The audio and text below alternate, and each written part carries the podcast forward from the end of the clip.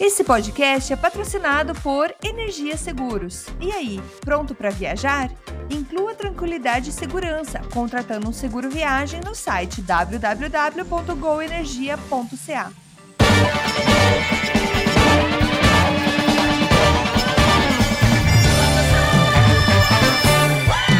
Saudações, humanos, e sejam bem-vindos ao Canadá Agora, o seu podcast sobre política, economia e cotidiano sobre o Canadá, que fala da vida como você quer ouvir. Eu sou Massaro Rocha e tenho aqui do meu lado o prazer de tê-lo novamente aqui comigo, ele, meu amigo camarada Paulo Henrique Dantovics.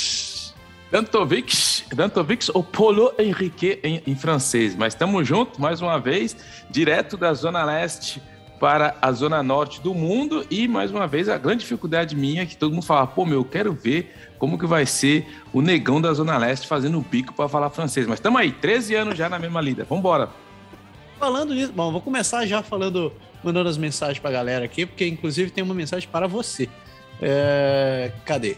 Falar, agradecer primeiro ao Yuri Goreri Soares, ele disse que chegou pelo xadrez verbal e tá vindo para Toronto ano que vem. Yuri, chegue Tamo no, junto. chegue no verão, ou no máximo no outono. Nem chegar no inverno, não, que isso dói, velho. Né? Meu querido amigo Felipe, Felipe fez um comentário sobre o seu comentário, Pé. No semana, programa passado a gente falou sobre a estátua do, do, do cara lá em Vancouver que foi derrubada. Uhum. O Felipe falou o seguinte: é que ele acha que a gente não está tentando apagar a história, mas a gente está tentar tirando a exposição de um cara que foi um tremendo. Eu vou emitir, eu vou omitir o último comentário porque esse programa ainda é family friendly. Então, Eu vou, eu vou falar o comentário dele na linguagem dos militares. Ele falou Papa Quebec Papa. Papa Quebec Papa. É a linguagem da Polícia Militar do alfabeto. justo, justo.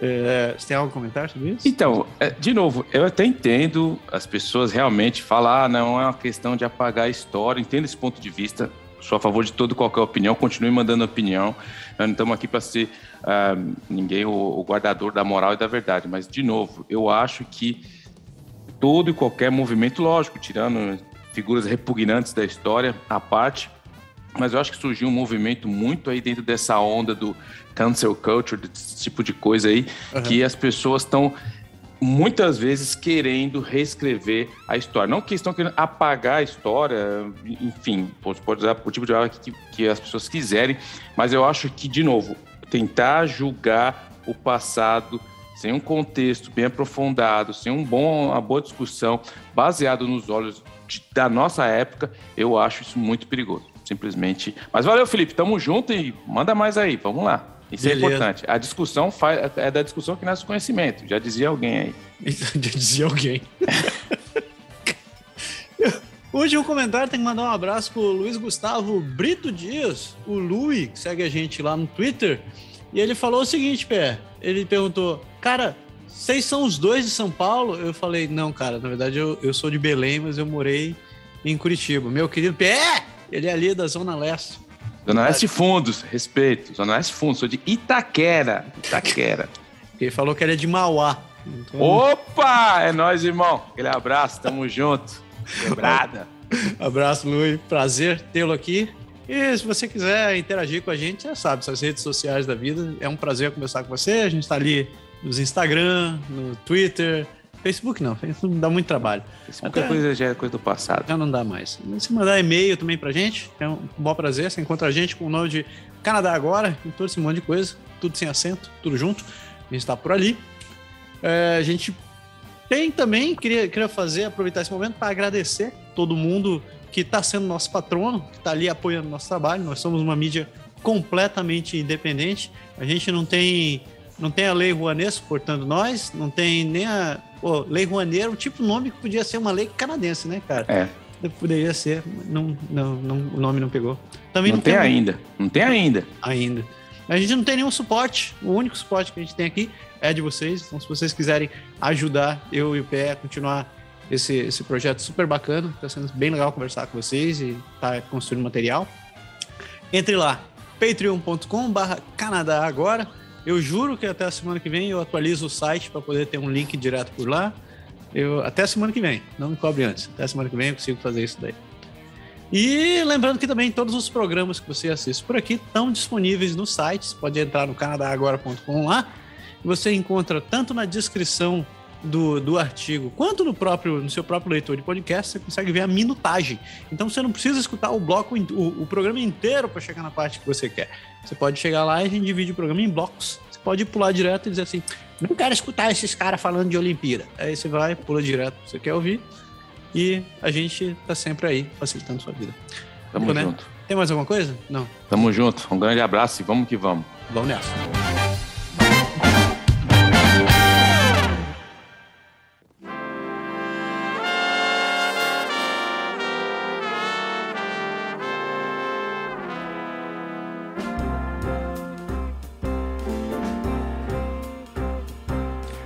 Mareuske Ademari, o primeiro bloco. A gente vai dar aquele, uma breve atualização do que rolou nesta última semana, especificamente começamos pelo nosso rolê olímpico, lá direto da China. Acabaram as Olimpíadas, né, Pé? Não, não acabaram as Olimpíadas ainda não. Acabaram as Olimpíadas para, as, para os atletas é o, o evento principal, mas vai começar agora a Paralimpíada, que na verdade, como você sabe, é, eu assisto também, e é aquela hora que eu me sinto uma das pessoas mais inúteis no, no quesito esporte.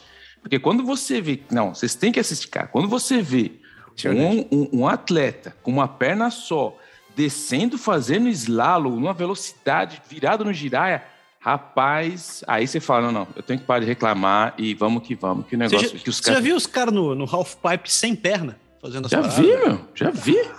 Cara. Ah, é, o negócio é do outro mundo. Se eu, aqueles caras, eles são virados no giraia mesmo. Aqueles caras lá são outro nível. É isso aí. Não deixe, de, não deixe de assistir as, as Paralimpíadas, que também tá muito massa.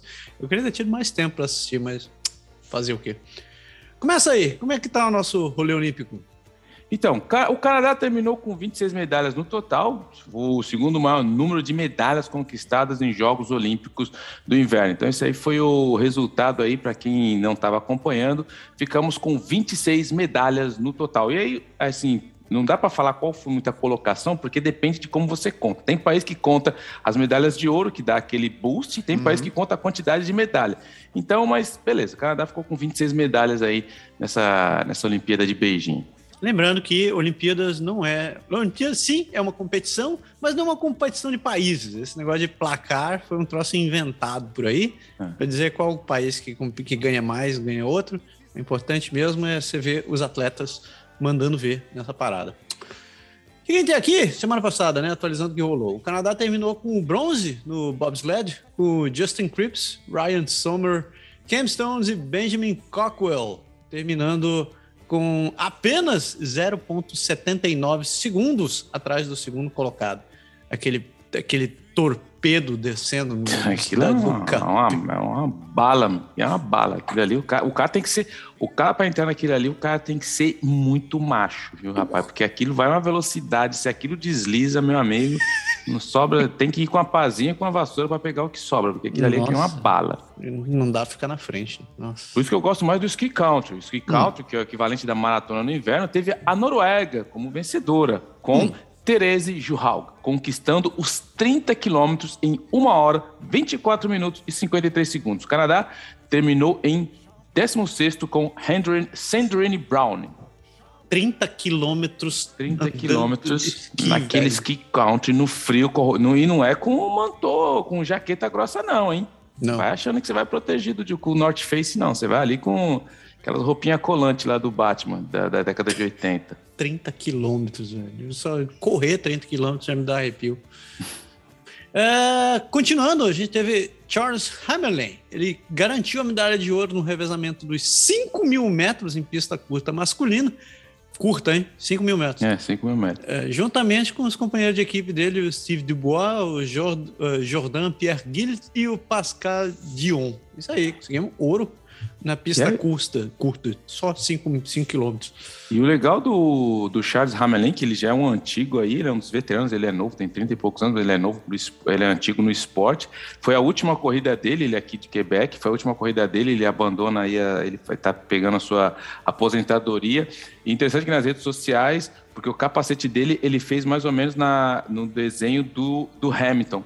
E o hum. Hamilton viu e mandou para ele um parabéns pelo Twitter. E ele ficou super emocionado, falou, pô, tá, teve aquela troca legal de, de atletas aí, foi, foi, foi, foi bem legal, foi bem legal. Charles Hamelin. Um outro pódio duplo canadense, outro retorno notável, outra história de amor em Pequim, foi da Cassie Sharp de Comox, British Columbia, que ela rasgou seu ligamento cruzado anterior é, no, nos X Games há apenas um ano e aos 29 anos ela conquista a medalha de prata no half pipe no free ski feminino, dividindo o pódio com a também canadense Rachel Carker, que levou o bronze. Então teve aí um pódio aí feminino, e como a gente sabe, é sempre bom na história do esporte, as pessoas gostam, né? Faz bem, você vai lá, mostra aquele atleta que sofreu, porra, o ligamento, tal, capotou, caiu, e no final aquela história de superação que ele levou a medalha. Muito legal, faz todo mundo chorar e eu gosto disso aí. Maravilhoso, maravilhoso. Eu pensei que a última ia terminar contigo, mas olha só, eu tenho orgulho de falar. Pode eu, falar. A gente, semana passada, quando a gente estava gravando o programa, né? Ia até a partida e veja só, e veja só, e veja só. A mulherada do Canadá levou o ouro para casa no hockey. Que maravilhosa, né? Uma vitória apertada de 3 a 2 contra os Estados Unidos. O time feminino conquistou sua quinta medalha de ouro nos Jogos Olímpicos de Inverno. Cara. Então, tiveram é sete Olimpíadas de Inverno, o Canadá já levou cinco de ouro, duas de prata. Cara, é, é, impressionante porque assim, quem está aqui no Canadá, quem gosta de esporte, quem acompanha, sabe que é mais ou menos igual no Brasil, as meninas no hockey elas são muito boas, mas para fazer um comparativo com o futebol no Brasil, elas não têm todo incentivo, elas não têm um campeonato todo ano, é muito mais complicado para as mulheres, questão de salário, enfim. Não é a mesma coisa que para os homens. Então, em relação ao Brasil, elas ganhar essa medalha significa muito, elas fazem avançar muito o esporte e o melhor de tudo que é contra os Estados Unidos. E quando você ganha Estados Unidos contra no hockey contra os Estados Unidos, cara, porque assim, vamos ser bem claros, no, no hockey feminino só as duas grandes potências, Estados Unidos e Canadá. Ah, todo mundo sabe que esses times vão acabar se encontrando na final. Rara, rara, raríssimas as, os eventos que eles não vão estar os dois na final. Então, é uma rivalidade enorme. E quando a gente leva dos Estados Unidos, rapaz, aquela alegria, e eles choram. E quando a gente perdeu a última, a gente chorou e eles riram. Mas, como dizia alguém, o segundo é só o último, o primeiro dos últimos. É o equivalente ao Corinthians e Palmeiras, onde o Corinthians está sempre ganhando. Muito obrigado. Bom, como eu sou São Paulino, eu vou, vou me abster. Eu vou abster. São Paulo faz algum tempo que me obriga a me abster de comentários, mas segue o barco. Segue o barco. Isso aí. Então, assim, a gente fecha o, o evento, o primeiro evento do, dos Jogos Olímpicos de Inverno. E agora, como o Pierre falou, né? Vai ter Jogos Olímpicos, os Paralímpicos começam agora. Fique antenado, que a gente também vai dar uma geral sobre isso daí assim que começarem a sair os resultados. Por sinal, se vocês tiverem um tempo, entrem no site da CBC e assistam. Eles fizeram vários compilados da, das equipes, dos atletas canadenses. Tá bem legal, assim. Videozinho de cinco minutos, muito, muito emocionante. Aquela musiquinha que aquece o coração. Uh, saindo da parte olímpica e vamos falar de quebra-pau, né? também conhecido como as manifestações que estão rolando no Canadá. Né? Todo mundo fala. Até um amigo estava falando, pô, mas não tem nada no Canadá quando tem essas coisas. Falei, é, pois é, a gente tem, tem essas coisas. Né? E eu digo mais ainda. a Ottawa está aparecendo nas notícias. É, isso é raro, cara. Isso é raríssimo. Isso é raro. Então, vamos lá, o que, que rolou? Né? A gente já sabe que estava tendo protesto na frente do parlamento, o pessoal ficou ali durante quase quatro semanas. E na semana passada, o primeiro-ministro Justin Trudeau declarou lei de emergência, declarou o Emergency Act, que dava poderes especiais para, para o parlamento para realizar certas operações é, com a justificativa de segurança nacional. O que rolou? Bom, para começar, é, ele botou a polícia na rua. E fechando o cerco com os manifestantes começou na sexta-feira e começou com a prisão de vários líderes do movimento. Então, final de semana, as tropas de choque e a cavalo, a cavalaria da, da polícia, também acabou completamente com as manifestações. Você assistiu ao vivo isso, meu Assisti. Acompanhei bem isso daí durante o fim de semana. Eu tava, tava todo mundo na sala, assim, comendo pipoca e assistindo o que tava acontecendo. Né? Tipo, não é algo que eu acho. Eu vou deixar bem claro aqui meu ponto de vista. Eu não curto violência, eu não curto é, truculência de maneira alguma, apesar de praticar artes marciais, o que é completamente incongruente para algumas pessoas. Mas é, eu, não, eu não tava ali para assistir a galera levando porrada, com muita gente que eu vi no Twitter. É, eu tava ali para realmente acompanhar o que estava acontecendo. Foi um avanço, eu diria assim, estrategicamente muito bem colocado, né? porque eles, eles começaram tirando os cabeças do movimento para poder tirar a organização. Né? Fizeram isso meio que tran muito tranquilamente na sexta-feira à noite. Foram, foram, eles encontraram os, os, os líderes mani das manifestações independentemente e sem nenhum estardalhaço, sem uso de força desnecessária, eles pegaram, eles levaram é, os cabeças do movimento presos. E na manhã, no dia seguinte, na manhã do sábado, eles começaram, você via desde cedo, já, tinha, já tinham várias tropas da polícia, não só da polícia de Ottawa, mas também estava polícia de Toronto, polícia de Vaughan, polícia de Vancouver, inclusive, foi mandada para cá. Do Quebec. Do Quebec também. E até fazer uma piadinha, né? Que, que a gente tá aquela história assim, tava falando.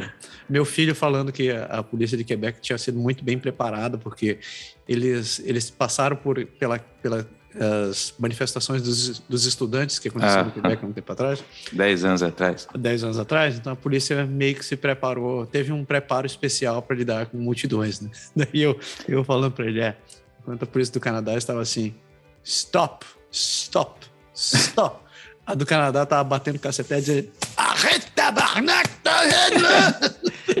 Mas foi interessante, assim, eu, eu, eu assisti a, a todo o desempenho da polícia, foi muito interessante a técnica que a polícia usou, porque a polícia ela foi avançando, eles realmente tiveram uma paciência enorme, eles tiveram todo o cuidado de anular as áreas que tinham crianças, eles foram avançando muito, muito devagar eles não tiveram confrontação, e isso foi a diferença de uma manifestação mais violenta, porque geralmente quando você tem, por exemplo, aqui no Quebec, há 10 anos atrás, que eles chamam do a primavera do Errable, lá, do, que isso era uma comparação com a primavera árabe, foi que a, os manifestantes, os estudantes no Quebec, eles atacaram os policiais.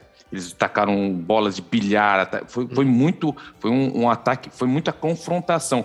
No caso de Otal, foi interessante que a polícia foi ganhando terreno aos poucos, eles tinham estratégia de eles escolheram as ruas principais ali, a, a quem conhece Otal, a rua que fica Washington, que fica em frente ao parlamento, o Boulevard ali. Eles foram avançando, eles paravam, eles limpavam o que tinha para trás, eles avançavam, avançavam. Para... Só que em nenhum momento os manifestantes atacaram violentamente a polícia. Sim. Teve muita gente falando, aquela coisa da, da extrema-direita, todo mundo com o celular para cima tentando filmar. E é interessante que, assim, eu fui policial militar no Brasil, eu fui bombeiro, e bombeiro faz parte da Polícia Militar em São Paulo, e a gente tinha aula da tropa de choque. E não, não, é nenhuma conta científica, mas o professor, eu lembro bem dessa aula, quando a gente fazia aula de tropa de choque, ele falava que tem três momentos marcantes numa manifestação. Primeiro é quando a tropa de choque chega, porque quando a tropa de choque chega, 50% dos manifestantes realmente vão embora. Aqueles que falam, opa, peraí, os é. caras chegou, então 50% vai embora.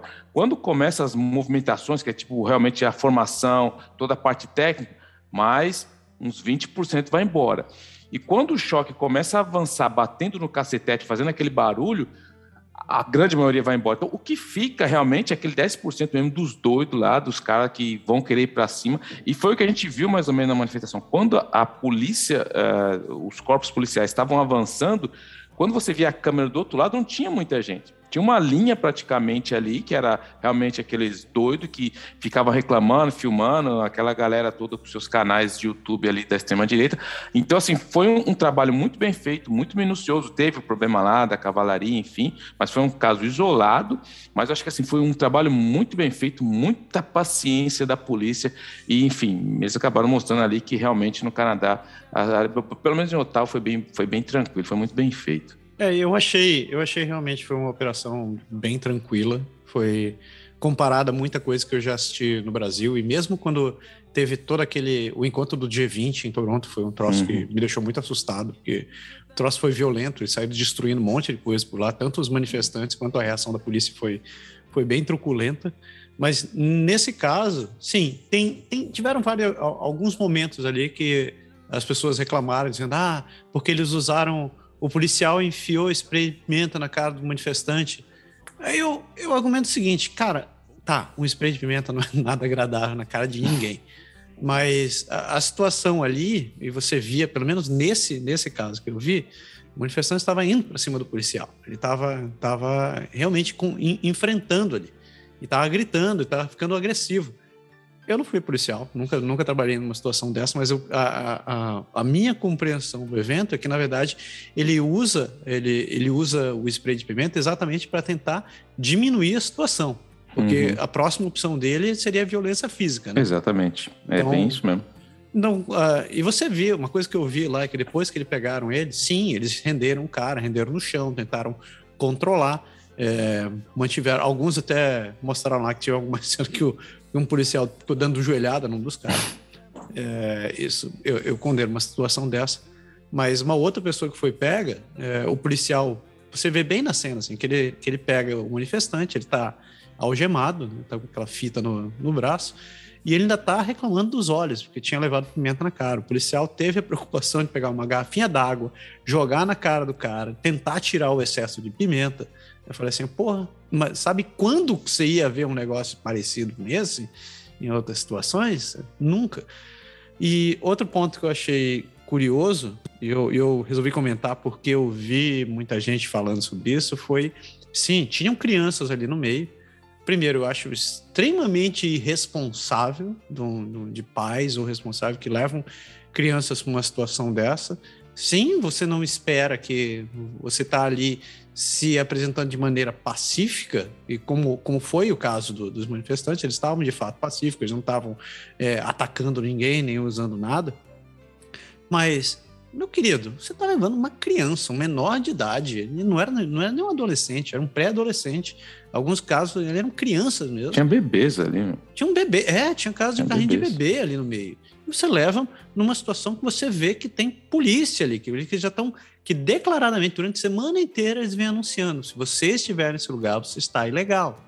Então, o mínimo que, que, que uma pessoa deveria ter aí é bom senso de dizer assim: eu não vou expor meu filho numa situação dessa. Não importa se você acredita é, quais são os valores que você está colocando, eu acredito que os seus valores nunca vão se sobrepor à segurança dos seus filhos. Seu filho.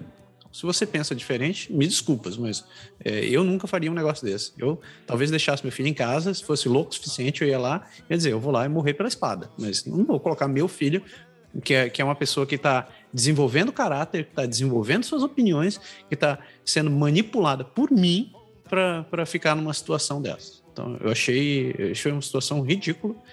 Sim, do lado da polícia, você via cenas deles tirando as crianças da, da, da, da posse dos pais, né, ou dos responsáveis, quem que estava tá, ali. Eles tiravam realmente, você via vários policiais segurando os pais e tirando a criança dali, mas você vê que em nenhum momento estava ali arrancando o braço da criança. Eles faziam isso daí para tirar a criança do lugar, levada para outro canto, porque exatamente você sabia que aquilo não era lugar de estar colocando um menor de idade, né? um confronto desse. Então, é, mil desculpas a quem, quem, quem discorda de mim, mas é, eu acho que é ignorância deixar um menor de idade numa situação dessa. Continuando, terminadas as manifestações, a polícia de Ottawa, eles mantiveram a, a, a, posicionamento em frente ao parlamento, limparam toda Wellington, rebocaram caminhões, rebocaram carros, levaram muita gente presa, se não me engano, foram mais de 400 pessoas que foram presas. Isso daí, várias delas estão sendo, estão sendo é, indiciadas. Ah, o centro, como a piadinha da vez aqui, é dizendo que Ottawa voltou a ser o um lugar chato e sem graça como era antes, porque realmente está tá, ficou tranquilo, ficou realmente muito pacífico. A polícia permaneceu, fez vários bloqueios para a entrada no centro durante o final de semana e ainda no começo da semana. É, você precisava ter argumentos para conseguir chegar, chegar ali no centro, você deveria ser morador ou uma boa razão para poder chegar por ali. E eles foram reduzindo isso gradativamente. Hoje, quarta-feira, quando a gente está gravando isso daqui, dia 23, o, vários comércios já voltaram a trabalhar normalmente, as pessoas, a vida já voltou a si é, ao, ao normal. E teve a votação no parlamento sobre o Emergency Act essa semana. O que eu achei, quando eu li, eu pensei assim, ué, será que é notícia velha e eu tô vendo troço antigo? Que eu achei curioso é que o parlamento está resolveu votar a decisão do primeiro-ministro de invocar o Emergency Act. E quase que não passa, né, Pé? É, não, foi, foi.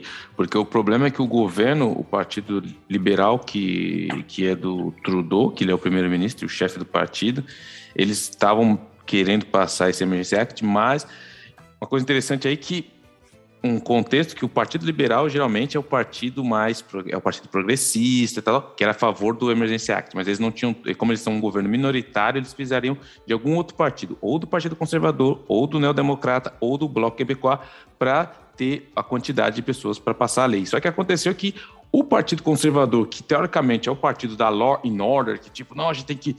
Eles estavam tentando capitalizar com os caminhoneiros, os manifestantes, eles queriam votar contra. E aí você tem um partido progressista votando para ter ordem e a lei, e você tem um partido conservador votando contra. Só que a lei passou justamente porque o NPD, que é o, no, o partido, novo Partido Democrata, apoiou o governo. Então, com o apoio deles, conseguiram passar a, aí o, o, a lei. Pois é. E como a gente falou semana passada, vários, vários premiers de várias províncias se demonstraram contra a declaração do, do Emergency Act. E isso foi, foi refletido também por parte de vários membros, do, vários MPs, vários membros do parlamento. É, a gente teve gente de Quebec, vários MPs dizendo que foram contra, que não aceitavam isso daí, que foi uma atitude unilateral do primeiro-ministro. E eu achei muito interessante, na verdade, eu vou dar aquele momento cutucada hoje, porque as pessoas me mandaram vídeos de canais brasileiros criticando a decisão do primeiro-ministro. Né? Eu, eu, assim, assim como nós, eu acredito que todo mundo tem direito à sua opinião, de apresentar a sua, a sua, o seu entendimento dos fatos. Mas o que eu achei curioso foi, eu tive, tive a paciência de assistir vários canais ou vários depoimentos de, de influenciadores brasileiros que moram no Brasil sobre isso daí. E eu achei interessante que a forma com que vários deles apresentavam sua opinião. Eles diziam que o primeiro-ministro teria é, tomado um, posicionamento fascista, é, determinando a liberdade dos cidadãos, tirando, é, tirando a imagem que o Canadá tinha de ser um país democrático ir para frente e que muito provavelmente o Canadá estaria se tornando em um e isso seria um caminho sem volta para um, um autoritarismo do primeiro-ministro. E eu vou abrir o meu próprio comentário sobre isso daqui, porque primeiro, é, essa atitude não veio sozinha. A declaração do primeiro-ministro não foi unilateral. E, e segundo, como o Pé acabou de falar, ele faz parte de um governo minoritário mesmo que ele quisesse, ele não ia conseguir passar isso daí sozinho, só com próprio, os próprios membros do partido dele. Então, ele teve, a, eh, primeiro, em primeiro lugar, o, a declaração do Emergency Act é muito restrita e muito específica. Ela não pode ser utilizada para o que que ele quiser. Tipo assim, ah, hum, quero resolver invadir a Groenlândia, vou declarar um Emergency Act. Então, não é assim. Ele precisa como a gente falou no outro programa, ele precisa de autorização do governador geral, que precisa de, de autorização da coroa para poder declarar isso daí. Ele precisa também seguir as recomendações da, da do, do Ministério da Defesa. Ele precisa de apoio do parlamento para poder aprovar isso daí. Então não foi uma decisão é, simplesmente assim, vou dar um golpe. Isso daqui é o caminho do meu golpe. E o próprio sistema parlamentar ele tem todos esses mecanismos que servem para poder exatamente impedir que alguém resolva fazer uma declaração dessa, por, como por exemplo, é, resolvi me declarar supremo ditador aqui. E eu via piadinhas também sobre, sobre o Trudeau não ser filho do, do pai dele, pai não ser filho do Pierre, e dizendo, é, olha só como ele parece com Fidel com, Castro. Com Fidel Castro. Eu falei, olha, na boa, eu vou repetir o meu, meu comentário. Eu, eu, eu eu gosto do Trudeau? Não. Eu acho que ele está fazendo um papel, um, um, um papel muito bom como primeiro-ministro? Também não. Eu sou, eu sou conservador? Não, não sou. Eu votaria no Trudeau hoje? Não. Mas eu acho que a gente tem que, ser, tem que saber dividir o que, que é um, uma opinião baseada em fatos, uma, uma opinião que de fato se baseia em algo coerente, do que você simplesmente tentar jogar gasolina na fogueira e ficar impondo é, picuinhas do seu lado. Então, eu não vejo nenhum crescimento num comentário de alguém que se diz um grande influenciador falando que olhe só a cara dele, vê se ele não tem a cara do Fidel. E, e, e eu não vejo nenhum valor, por exemplo, é, é, agregado numa situação dessa. Você tem algo a dizer, meu querido Pé? Eu gastei minha, minha saliva aqui. Não, eu, eu não posso eu, eu não posso me abster de, de opinar. Então, o que você falou é 100% verdade. Eu vou, eu vou começar com as mesmas frases que você usou com algumas mudanças. Eu gosto do Trudeau? Não. Eu sou conservador? Sim. O Trudeau está fazendo um bom governo? Na minha opinião, não. Mas eu não vou entrar no detalhe aqui. A gente pode. Isso é um, um debate mais longo. Mas o problema que eu vejo aqui é que nem eu falei para você. Eu gosto muito de assistir. Ao mesmo tempo, eu fico zapeando entre a Fox News e a Sim. CNN. O que acontece? Eu não lembro quem, mas eu me lembro de uma frase que alguém já tinha falado que tudo que fica velho e monótono e esquecido nos Estados Unidos chega no Brasil como novidade. E quando você vê é, é, esses canais de desinformação é, dos Estados Unidos, você vê que rapidamente, hoje é recuperado muito por causa das redes sociais, muito mais rápido no Brasil. E o que, que acontece? Essas pessoas, essa, essa, essa galera que são, eles não são conservadores no Brasil, eles se dizem conservadores, mas eles são populistas, é, encapados de conservadores para dar uma legitimidade aí mais ideológica, mas não é. Essas pessoas não, nem sabem o que é o conservadorismo, enfim. Mas o que acontece? A gente viu nos Estados Unidos o, o Tucker na, na Fox News é, com essa narrativa de que o Trudeau é, não seria filho do, do pai dele, que seria filho do Fidel Castro, é uma narrativa muito, muito antiga. E tem a, a uma coisa que me, eu achei, assim, eu entendo o porquê, mas eu achei ridículo, foi a Cadence Owens, que ela é uma negra, ela é conservadora, ela fala muito contra o Black Lives Matter, enfim, ela tem o, o, a posição dela, e ela fazendo um comentário com o Tucker na Fox, falando que, meu, foi ridículo, ela tentando explicar que as pessoas nos Estados Unidos tinham que estar mais preocupadas com a tirania que o Trudeau está implantando. Ela falou isso, tem vídeo dela falando isso, que ela está mais meu preocupada Deus. com a tirania que o Trudeau está implantando no Canadá do que, do que o que o Putin está fazendo na Ucrânia. Então, para você ver o nível Deus. de doença mental que esse povo chegou. Mas eu entendo esse ponto, porque, na verdade, ela sabe o que ela está fazendo. Na verdade, o que ela faz é totalmente calculado, porque a maneira que funciona dentro do populismo é assim: eles procuram criar uma, uma, eles vão procurar um assunto, um ponto que é justamente vai acabar dividindo as pessoas. Eles vão colocar uma pitada de teoria da conspiração e vão jogar isso para dar ares de legitimidade. O que, que, acontece? Isso surge ali num debate de Twitter, num debate de Facebook, e isso acaba sendo recuperado por canais como a, a Fox News, e quando vai para a Fox News, acaba tendo uma, um, um, poder de, de uma abrangência muito maior.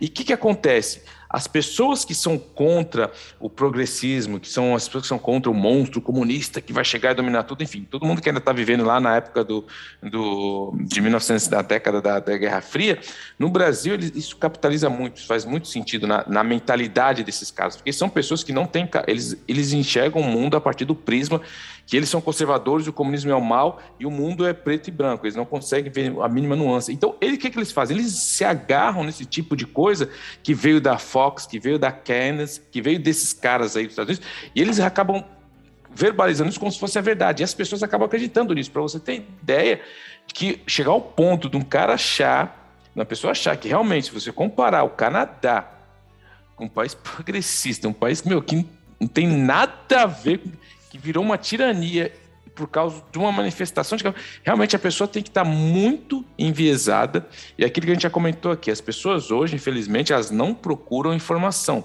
as pessoas procuram confirmação. Elas, elas, elas, acabam, elas acabam consumindo notícia como elas consomem junk food. O cara hoje, ele, que a pessoa que, muitas pessoas que vão consumir informação hoje, como você falou, eles não têm, pouco importa o ponto de vista dela, seja ela progressista, seja ela conservadores. Por isso que eu tenho no meu Twitter, eu tenho pessoas de todos os lados, que eu escuto todos os lados, eu gosto de ter a minha opinião, mas as pessoas, elas querem, a maioria das pessoas, infelizmente, que a gente vê no debate político, é que eles querem confirmar o ponto de vista dele. Então, quando o cara vê, o cara que já não gosta do Trudeau, que já fala, ah, porque o cara dá um país progressista, vê o cara falando, não, o Trudeau está impondo a tirania, isso vai de encontro à mentalidade do cara, isso confirma a, a ponto de vista do cara, e o que essas pessoas não sabem é que esses influenciadores, vamos dizer assim, estão fazendo muita grana no YouTube, enquanto eles estão aí manipulando as mentes fracas aí, infelizmente. Essa é a minha opinião. Justo, justo. Dando só fechamento, então, que está rolando as manifestações, eu falei que a polícia acabou prendendo vários dos líderes dos, do movimento. O único dos membros que não foi, que acabou sendo liberado sob fiança foi o Chris Barber. Nessa semana a gente teve a audiência da Tamara Lish. A Tamara foi aquela que foi a responsável pela campanha inicial do GoFundMe, que acabou arrecadando os mais de 10 milhões para a campanha. O julgamento da Tamara começou durante o final de semana e a decisão dos procura procuradores do, da Cura do Canadá era que ela, ela teria o direito de, de ser libertada sob fiança num valor pré-estipulado de 5 mil dólares. É, durante as investigações, durante a audiência dela, foram apresentados vários argumentos sobre a atitude dela, foram avaliados várias das atitudes que ela teve durante as manifestações, e inclusive entrevistaram o marido dela. O, o resumo da história, para não me estender muito aqui, ambos trabalham na indústria de gás e petróleo, lá em Alberta, lá em Medicine Hat, e ele teria ficado para trás enquanto ela saiu na manifestação. Então ele foi, ele ficou em, em, trabalhando lá em Medicine Hat até que o troço começou a engrossar e ele resolveu que precisava ficar do lado da esposa. Mas, segundo ele, desde o começo, ele disse que era contra essas manifestações e acreditava que é, ela estava fazendo tudo dentro do direito dela. O, as coisas começam a ficar estranhas porque uma coisa que ele disse foi que ele resolveu voltar via, viajar para Orwa, só que um, nem ele nem ela tem passaporte é, vacinal. Então nenhum dos dois se vacinaram. Só que ele disse que conseguiu entrar num, num avião privado pago por um cara que ele simplesmente reconhece como Philip, um valor de uns 3, de uns 5 mil dólares. Ele falou assim: eu não sei quanto foi, eu não sei, não paguei, não sei quem é, ele só me deixou vir aqui. Primeiro momento curioso. Segundo momento curioso foi que, chegando aqui, a juíza foi e perguntou para ele: Ah, você está aqui, o que, que você acha? Você concorda com a atitude dela? E ele disse que não, não concorda da atitude dela. Eu fui contra tudo isso daqui, mas eu achei que estava que tava tudo correto. Porque, afinal de contas, ela está ali e ela tem os direitos dela defendidos pela primeira emenda. Nesse momento, a juíza parou e disse assim: Que primeira emenda? Aí ele disse: Não, a primeira emenda que garante direito de verdade. Ele, ela virou para ele: Você sabe que nós estamos no Canadá, né?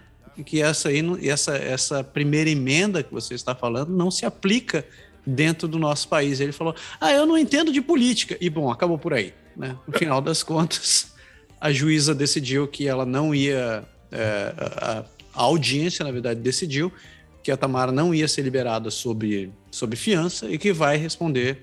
É, vai responder ao processo presa. Né? um gênio da raça, um gênio da raça. Eu vi isso aí, achei interessante e, e é isso que a gente fala muitas vezes a importância de você ser até aos fatos, tomar muito cuidado quando você está no grupo, com aquele sentimento de grupo, porque as pessoas acabam assumindo informações que ele fez uma confusão entre a Bill of Rights do Canadá e a, a Constituição americana. Então, ou seja, essas pessoas eles consomem tanta coisa sem saber o que estão consumindo que numa hora dessas ele falou, ah, porque ela estava defendendo a primeira emenda, tipo, meu amigo, não adianta, não funciona. Você está falando de uma lei americana no, no, no Canadá, então você vê que isso é o retrato de muitas pessoas que estavam ali. Infelizmente, muitas pessoas. Tá, tá, as pessoas. Eu vi uma, uma fake news eh, rapidamente agora falando que estava é, circulando forte nas redes sociais que um cara escreveu falando que se ah, as pessoas recolhessem, acho que eu não me lembro o número agora, 900 mil assinaturas, a governador-geral, que a gente falou aqui, que, é, uhum. que teria, ela teria, ela teria, com essas assinaturas, ela poderia tirar o Trudeau do, do, da, da cadeira. Tipo assim, e as pessoas compartilhando, olha, assim, é aquela coisa, as pessoas hoje não procuram informação, as pessoas procuram confirmação, porque confirmação. a informação dá trabalho, a confirmação ela te ajuda, porque ela vai direto com o seu viés, enfim. É, exatamente isso daí. E só reforçando meu último, meu, um ponto que eu fiz lá atrás, eu, eu continuo defendendo todo o direito de você de se manifestar. Todo mundo tem o direito de se manifestar e de, de expor sua opinião e de exigir, pelos, exigir os seus direitos. Mas como o Pé falou, faça isso embasado em algo que vá ficar do seu lado. Então, leia, se informe é, e tenha muito bem, esteja muito bem fundamentado. Esse todo esse movimento que aconteceu agora, todas essas manifestações, poderiam ter sido extremamente bem sucedidas se eles tivessem feito as, da, é, feito as ações da maneira certa. Se eles tivessem se baseado em, em princípios mais coerentes, em ações mais coerentes. Mas houve muita desorganização, houve muita falta de informação, houve muito pressuposto e, e deu no que deu. Né? Eu, eu sinto muito, mas é, eu, se você continua defendendo esse movimento, é, eu, bom, você tem o direito à sua opinião.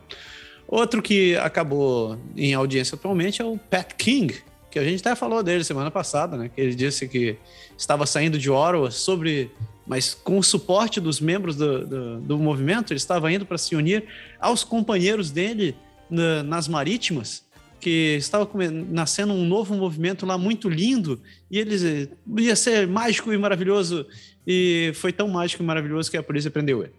É, ele acabou preso, tá, tá, o julgamento dele começou ontem, na terça-feira a juíza, uh, diferente do caso da Tamara, a procuradora da, da, da coroa não estipulou o valor de fiança e resolveu investigar os fatos sobre o senhor Pat King.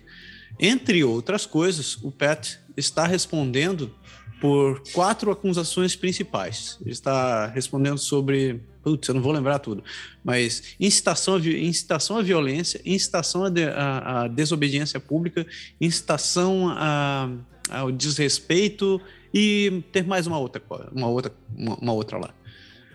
O que é interessante sobre o King é o seguinte: tem uma pessoa que resolveu ajudar ele e disse que vai pagar pela fiança dele.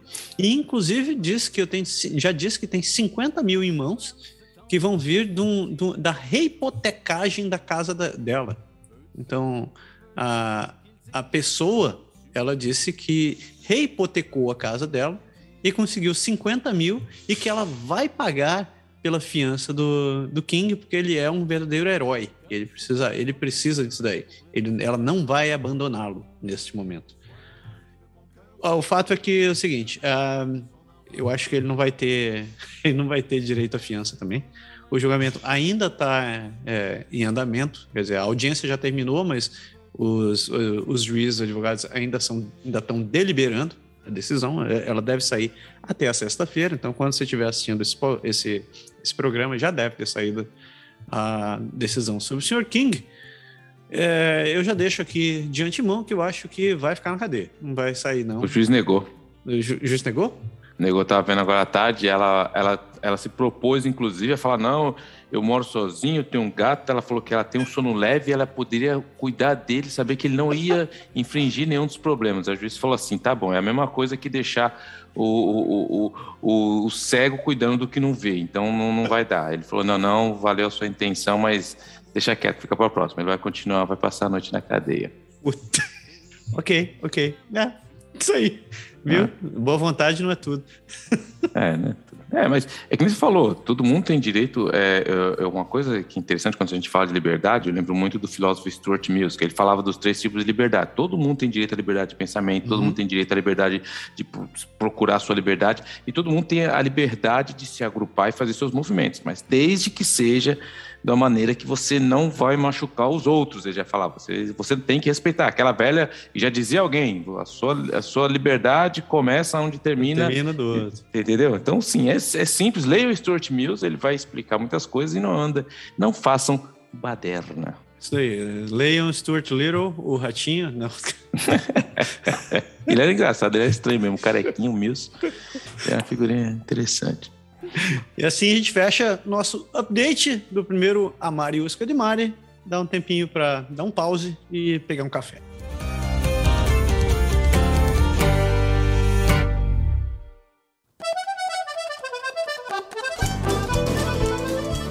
Amar e Usca de Mari parte 2. Agora sim, vamos dar o rolezão pelo país, né? Chega de manifestações e tal lá, apesar de que vai ter manifestação acontecendo de novo aqui, mas enfim. ah, já tentei fugir da manifestação, mas já vem a primeira do dia que a Associação das Liberdades Civis do Canadá resolveu entrar com um processo contra o primeiro-ministro Justin Trudeau. Então, a associação está defendendo que a atitude do, do, do primeiro-ministro foi unilateral e é que ela não está respeitando as individualidades dos cidadãos. Além disso, ele, eles acusam de que o primeiro-ministro utilizou de força desnecessária e exposição de, de menores a situações é, de, de, perigo, de periculosidade. É, movimentos semelhantes estão brotando também em menores associações e a posição de vários MPs é de que, uh, ah, como a gente falou, né? Eles continuam defendendo que a atitude do primeiro-ministro não foi isolada e que, uh, na pior das hipóteses, uma ação dessa seria uma ação contra a própria democracia. Então, vamos lá. É, como eu disse, todo mundo, você, você tem direito de exigir o que você acredita, né? O problema do Trudeau é esse. Todo mundo, há, há algum tempo já, a liderança do Trudeau está sendo muito questionada por todo mundo. E a gente sabe que em política é um pouco igual o mar, entendeu? O tubarão sente cheiro de sangue de longe. Todo mundo viu que ele está fraco, todo mundo viu que ele está meio ali mamulengo, que ele não está muito firme. Então o pessoal está falando, agora é a hora. Quem tiver que aproveitar, estão sentindo cheiro de sangue de longe. Todo mundo está falando que tem gente lá diz, dizem que não já tem uma, uma parte ali vendo não vê a hora dele cair para Freeland tomar o lugar, porque a Freeland era uma figura muito forte, foi ela que durante os quatro anos foi que encarou outro, ela era ministra do exterior ali, ela encarou o Trump, foi ela que ia lá discutir. Nos Estados Unidos, ela tem uma imagem muito forte, ela tem uma liderança muito forte, e se discutem aí que assim que o Trudeau fizer as malas, ela é uma forte, fortíssima candidata para o cargo. E se você já viu, não viu ainda nenhuma, nenhuma conferência da, da imprensa com ela, ela ela é pior que eu. Ela fala rápido quando ela fala em inglês, em francês ela fala mais devagar, e ela também é virada no girar. Você vê, ela não para, você vê, quando o Trudeau tá na frente, ela tá do lado, ela balança a cabeça, ela pega um papel, ela olha para um lado, ela olha para o outro, ela arruma a máscara, ela não para um minuto. Ela realmente, fez o dedo no 220, é, deve ser energia pura aquela ali. Eu tinha o dedo no twist. oh, mas a, a, a Freeland, ela. Você tá falando que ela metia o pau com, no, no Trump, mas ela era amiguinha do Pompeu lá, cara. Ela ficava defendendo a atitude do Pompeu, disse que quando o Pompeu meteu o cacete no, no Strazinski, não, esqueci o nome do cara da Rússia, da, da Ucrânia agora. Oh, meu Deus. Ah, os, os Zelensky. Zelensky. É, é, enquanto, enquanto o Pompeu estava criticando, estava uh, tentando defender o Zelensky, ela falava, não, é verdade, porque o Pompeu é um cara idôneo e tralalá, tralalá.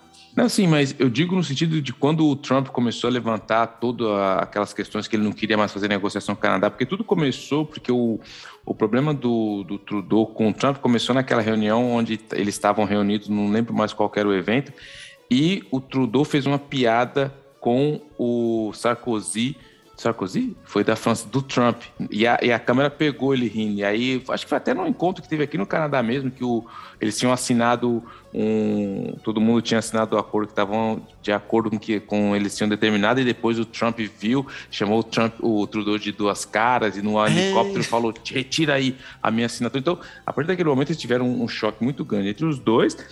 E aí, a, tudo que era negociação, no que, diz, no que diz respeito à negociação comercial, é, foi ela que, que, que foi ali que, que deu que, que lidou com os Estados Unidos. E ela foi bem efetiva nesse lado comercial. Não nas outras questões, mas no lado comercial ela foi bem, bem enfática ali para encarar a administração do Trump. Mas ela, eu concordo contigo, ela é uma pessoa muito bem, muito bem articulada, ela consegue argumentar muito bem, muito bem as, as ideias dela. Não à toa, ela era, ela foi era jornalista antes. uhum. Então, cara, eu, eu concordo contigo. Acho que pode ser, uma, pode ser um nome muito forte para poder concorrer isso daí, mas. Mas para concorrer com o Trudeau também não precisa muito, né? Tá, ah, olha a espetadinha, espetadinha. Nossa! mas ela vai ter que bater de cara com o polievre ainda, hein, cara? Não, mas, ah, cara, mas aí isso é uma outra questão, porque eu, aí você vai. Peraí, eu não quero. Só ver um parênteses, porque a briga vai ser boa eu, eu tô louco para ver, vai ser a disputa de quem vai ser o novo chefe do Partido Conservador, porque o Polievre, que é o, o Trump, não é o Trump, vamos dizer, se ele é o. não é o Trump, não, ele seria o. Como é aquele cara que é canadense? Putz, o Ted Cruz, ele seria um Ted Cruz, Ted Cruz. aqui, ele seria um Ted Cruz assim e tal do, da, do Partido Conservador. E só que tá, tem um movimento muito forte, inclusive, de um deputado conservador, que é o Reyes, aqui do Quebec. Ele está fazendo o maior lobby para o Jean Charest se candidatar tá como. Brincando. É, então, assim, porque o Jean Charest, ele foi ele, ele, trabalhou muito tempo na administração do Jean Chrétien, ele, uhum. ele, trabalhou muito tempo no federal. Ele foi primeiro-ministro do Quebec, teve muitas, assim, ele ainda não foi condenado, mas tem várias ali é, é, suspeitas ali de, da, da questão da construção, enfim, mas não tem nada que foi provado ainda, então, só que isso paira sobre ele. Só que ele é muito conhecido, ele é muito forte, ele é uma máquina de política. O cara, ele é realmente. Só que ele é um conservador progressista. E as pessoas. E tem uma parte lá no Partido Conservador que estão com medo de que entre um conservador mais radical, então tem uma porção dos candidatos ali que estão querendo um conservador mais progressista, e eles estão vendo no Jean Charest isso aí. Então, assim, só que são duas máquinas de política, são dois, dois. Vai ser uma batalha de, de titãs ali. Então, eu tô, tô louco para acompanhar isso aí, a gente vai ver. Ele ainda não se decidiu, o Polievre já falou que vai, vai concorrer para ser o, o, o próximo líder do, do é. partido. E o Jean Charret, pelo que dizem, ele ainda está em algumas discussões. Mas isso aí é um outro assunto, vai ser muito interessante essa guerra aí. Eu ia tentar, mas aí, briga de cachorro grande, aí não dá. Aí eu falei, não, eu falei, ah, vamos ficar. Deixa para próxima, tá, tá muito feio esse daí. É, mas quero aproveitar as férias agora. é, vai sair muito sangue dessa é, treta não, aí. Não, sabendo.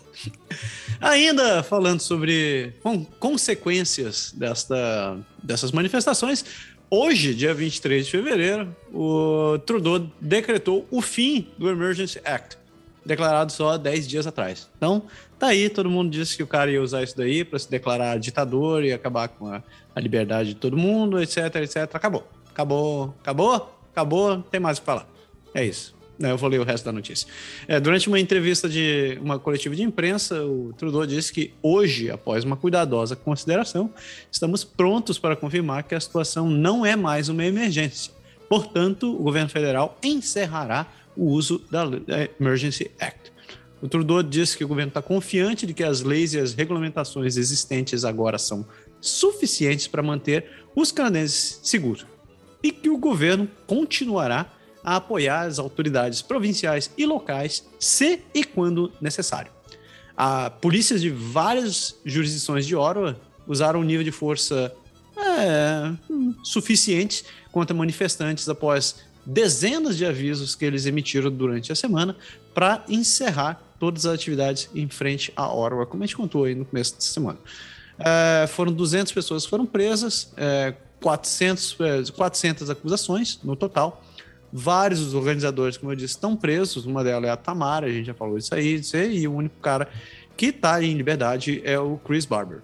O Trudeau classificou a decisão de invocar o Emergency Act como algo que jamais deveria ser uma primeira opção para qualquer governante. E no início da semana ele citou que a predisposição de manifestantes ainda em Ottawa é, teria sido a razão para ele não ter cancelado o Emergency Act antes. Mas como a situação voltou ao normal, ele disse: não, agora tá bom, tudo bem. Ele disse ainda que uma comissão mista de parlamentares revisará a decisão do Emergency Act dentro dos próximos 60 dias e um inquérito analisará as circunstâncias que levaram à invocação do ato. Então, como for, só suportando o que eu falei antes. O cara fez isso daí, mas ele não fez sozinho e agora ele tem que responder sobre, sobre as atitudes que ele tomou e vai ser avaliado por membros do, do parlamento. Agora, se o do parlamento vão ser todos idôneos, é outra história. Eu não posso pôr minha mão na água por ninguém. Ele, disseram, ele disse ainda que o, o inquérito vai examinar o financiamento, a influência e a desinformação dos apoia que, que os apoiadores e, e os bloqueios, é, tanto no estrangeiro quanto doméstico. Em alinhamento com o governo federal, o Ontário também encerra a declaração de estado de emergência a partir das 17 horas do dia de hoje, dia 23 de fevereiro, de, é, é, anunciado hoje pelo gabinete do primeiro-ministro Doug Fofinho. É, Doug, Doug Ford. Isso Doug Ford, gente boa. É, o Trudeau, ele, infelizmente, de novo, aquela analogia de que ele viu uma casca de banana do outro lado da marginal, ele atravessou a marginal, nadou o rio, foi lá e foi escorregar do outro lado. E agora ele fica com esse abacaxi na mão. Referências é, frutíferas aí. É, ele tem esse problema e as pessoas realmente, todo mundo falou para ele. Por não faz por que isso. Que você não faz isso? Você demorou tanto tempo. E a lei, o interessante é que assim, a maneira que a lei é feita, ela nasceu na Câmara. A partir do momento que ela foi apoiada na, foi aprovada na Câmara, ela passa para avaliação do Senado lembre-se que o Senado aqui ele não é votado, ele é escolhido. Só que então é, é muito mais, é, não é um homogêneo. Tem muito, tem os conservadores, os liberais, mas é muito mais diferente. Eles não têm uma linha do partido a seguir. Eles são muito mais livres nisso daí. Eles estavam discutindo e o que ele sentiu foi que no Senado muita gente estava querendo, não pensando em votar contra, porque pelo fato de como no dia anterior, assim, nesse fim de semana, já limpar as ruas, o porquê disso. Então, assim, ele acaba mobilizando muita coisa, criando um grande problema para ele, e todo mundo, de novo, volta. Todo mundo sabe, a gente sabe que em política eles gostam de achar um ângulo para falar, e de novo, o que o Trudeau não queria é o que estamos falando, sobre a, a sua liderança. Por que, que, ele fez isso? Por que, que ele demorou? E está todo mundo de novo discutindo ali o papel dele. E ele está tentando ali colocar panos quentes, mas não está funcionando muito, não. Isso aí. Saindo do nosso âmbito federal, vamos voando direto por British Columbia, porque congelou no Navut os territórios e Yukon. Não, a gente não tem notícia essa semana, na verdade, não, não consegui pegar notícia. Então vamos direto para British Columbia, onde, veja só, tem a ver com o programa de hoje. Uma casa foi vendida por um milhão em Vancouver. Não, não, peraí, peraí. Ela foi vendida um milhão acima do que ela tinha sido pedido. Então, uma casa sem nada de especial, foi vendida muito acima do preço pedido em South Vancouver, no último dia dos namorados. Que dia romântico, né? Vender uma casa por um milhão acima do que você pediu. A propriedade de um tamanho de. era uma casa unifamiliar, tinha sido anunciado por 1 milhão 598 mil, que já era uma bagatela, né? Um valorzinho que todo mundo tem na carteira. De acordo com a empresa de Realtor, a pessoa de, de. Como é que se chama? Realtor? Imobiliária. É, imobiliária, obrigado. A, a casa em Vancouver rendeu aos proprietários anteriores 912 mil dólares a mais do que ela tinha sido pedido, porque ela acabou sendo vendida por 2 milhões 510 mil dólares. A casa tem dois andares, possui sete quartos, três banheiros é, tem uma entrada no nível principal e uma suíte no porão totalmente acabada. Ela foi construída há 59 anos, tem 274 metros quadrados e um deck considerável para reuniões ou festas ao ar livre. 2 milhões e 500 mil dólares. Isso aí. É, cara, e é interessante assim, é, você vai falar mais disso sobre a frente sobre o mercado imobiliário no Canadá e assim, o que é muito chocante aqui, a gente vê, é, isso é geral, né? O, a, o mercado imobiliário está muito aquecido. E a gente viu aqui, não sei se acalmou agora, mas no final do ano passado a gente tinha alguns amigos que estavam procurando casa. E o mais interessante é que as pessoas estavam comprando casas que não eram novas e as pessoas estavam abdicando a inspeção. Tipo, para poder. Então, Tipo, cara, tá louco? Como você compra uma casa que você vai investir um dos maiores valores da sua vida, que você vai pagar no mínimo 25 anos, sem fazer uma inspeção? Então, assim, o mercado estava realmente, tá ainda, né? Realmente animal. É. Isso, o, o, motivo da casa ter subido tanto isso daí é num efeito que tá rolando com muita frequência por aqui, são chamados leilões. Então você hum. chega para ver a casa, a casa é anunciada por um valor X, digamos 400 mil. Ilusão, né? Então, você chega lá para ver uma casa com 400 mil. O que acontece? A pessoa que vai lá, ela já dá um lance pela casa acima daquele valor. E outra pessoa vai lá, digamos, você vai depois e pergunta, ah, quanto tá essa casa? Aí dá ah, 400 mil, mas uma pessoa já deu um lance. Ninguém te conta de quanto foi o lance, eles não abrem isso daí, não te falam por quanto tá. Então outra pessoa vai e fala, putz, mas a casa, eu preciso de uma casa Bom, o cara deve ter dado 50 mil a mais, vou meter mais 100 mil em cima. Então a casa que valia estava sendo vendido por 400 já está por quase 600. Aí vem um outro cara, aí vem outro e outro e outro, porque não tem tanto imóvel assim no mercado, a procura é grande, então isso é normal. Isso é um comportamento que é normal hoje para o mercado. Eu não acho que isso é normal, mas isso é um comportamento normal para o mercado. Comum. Comum. Não é normal, é comum. É, então criam-se essas aberrações onde é. a casa é vendida por um milhão acima desse trocado. Tá louco. Tá louco. Continuando, ainda em British Columbia, isso aqui podia ser um enredo de um filme, na verdade. Eu, poderia colocar aqui Michael Bay para poder colocar no fundo. Escute a situação. Na manhã da quinta-feira quinta passada, dia 17, pouco depois da meia-noite, a segurança da Coastal Gas Link chamou a RCMP para ajudar, relatando que eles estavam sob ataque de cerca de 20 pessoas, algumas empunhando machados. O subchefe da RCMP, Warren Brown, comandante do Distrito Norte, chamou o ataque de ataque violento, calculado e organizado que deixou vítimas abaladas e um caminho de destruição de vários milhões de dólares. A Coastal Link disse em um comunicado que os atacantes cercavam alguns de seus trabalhadores em um ataque altamente planejado e não provocado, perto do local da plataforma de perfuração de Rio Morris, fora da estrada de serviço florestal da região o comandante da RCMB fala que em um dos atos mais preocupantes foi feita uma tentativa de incendiar um veículo enquanto os trabalhadores estavam dentro. Os atacantes também empunhavam machados, lançando-os contra os veículos e pela janela de um caminhão. Armas de fogo também foram disparadas contra os trabalhadores. A Coastal Link diz que os atacantes usaram serras elétricas para cortar fechaduras de um portão, entrando no canteiro de obras. Eles danificaram equipamentos pesados e reboques de construção, causando milhões de dólares em danos. O total do prejuízo ainda está sendo calculado. Os, os invasores também cortaram as linhas hidráulicas e de combustível dos equipamentos, causando derramamento de combustível, que poderia ter iniciado um incêndio muito pior. A empresa disse que está trabalhando para tentar conter o impacto ambiental de todo o vazamento que aconteceu ali. Nas fotos fornecidas pela RCMP, mostram, dá para ver claramente a extensão dos danos aos equipamentos e das propriedades da empresa e dos contratados. Pelo menos duas escavadeiras pesadas, aquelas gigantes com um bração comprido assim, é, foram derrubadas. Caminhões foram seriamente danificados e um escritório móvel, daqueles em container, também foi destruído. Após o ataque, os indivíduos deram um giraia e pff, desapareceram no meio da noite.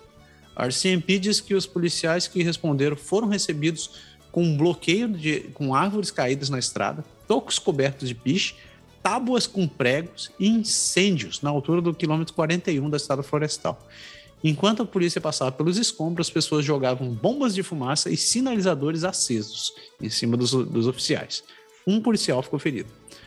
O projeto do gasoduto de gás natural tem sido alvo de protestos e oposição em todo o Canadá. E o, esse da GasLink não é diferente. Em 2019 e 2020, a RCMP executou liminares judiciais emitidos pela Coastal Link e prendeu vários é, opositores ao projeto. Em novembro, um bloqueio erguido por membros do clã Gidimiten, uma das cinco nações Wet'suwet'en, deixou, deixou cerca de 500 trabalhadores presos dentro de um canteiro de obras. Essas ações não são isoladas. Tem um componente aqui muito interessante que eu acho que a gente tem que voltar a falar, porque vários desses, desses encanamentos, desses pipelines de gás e de combustível, eles estão passando por terrenos que são de... É, As primeiras nações. Né? São de primeiras nações. E em muitos casos eles não estão ou estão sofrendo desa, desa, desapropriações muito subvalorizadas ou não estão sendo sequer consultados. Então, uh, no final das contas, vários dos, dos membros desses clãs ou de várias tribos que, que moram na região, eles acabam encontrando nesse, em tipo de ações como essa como único recurso. E aqui eu vou abrir um parêntese muito curioso para fazer um paralelo sobre o que a gente viu nas manifestações, que a gente viu tudo muito tranquilo e, como, como falam por aí, né? O, o homem branco sendo tratado com respeito. uh, você não são raros os, os, vídeos que você encontra de, de pessoas, de, de, de manifestações de primeiras nações, onde a oposição da polícia é muito diferente do que a gente viu em Oro. Eles chegam realmente é, atirando ou batendo para poder destruir e destruindo todas as instalações.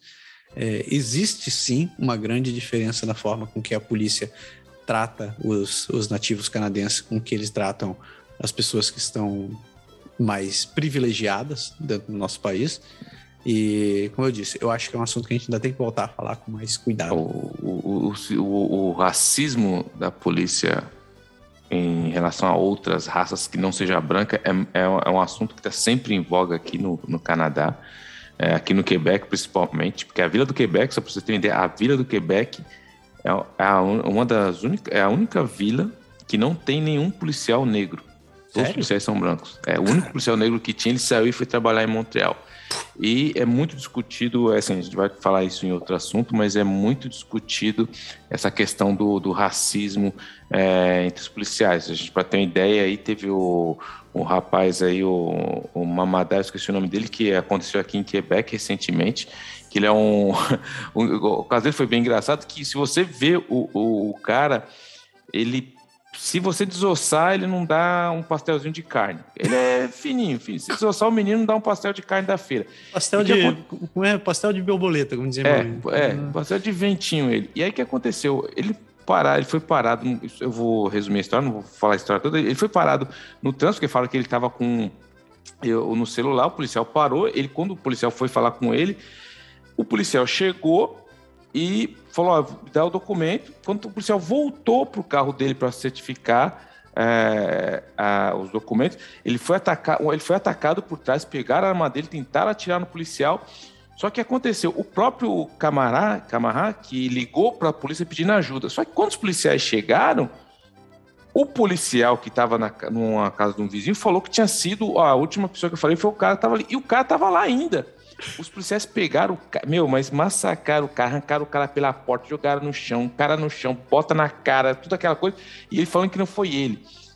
Conclusão: acharam uma câmera mostrando que tinha uma terceira pessoa no caso, ou seja, rolou todo um processo aí, aí a polícia de Montreal pediu desculpa pro cara, ele vem acabou, ele, ele fez um ele abriu um processo contra a polícia. Engraçado que quando aconteceu o caso, mostrava assim aquela coisa, ah, um, um, imigrante da África. Aí depois que descobriram que era o cara, foram atrás do cara, que o cara era pai de família, a mulher estava grávida, ele era um estudante de doutorado da Politécnica. Uh.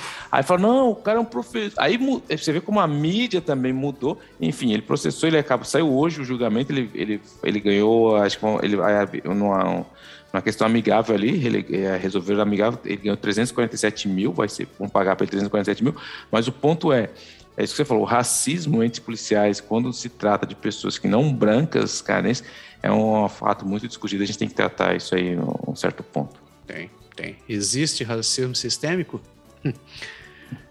Então, uh, continuando ainda em British Columbia, a gente tem um, um, caso curioso onde um membro do parlamento criou boatos sobre perseguição a doadores de campanhas dos manifestantes. A declaração veio depois que o deputado conservador Mark Stroll alegou que a conta bancária de uma mãe de Chilliwack, em British Columbia, foi congelada depois que ela doou 50 dólares para o comboio de manifestantes.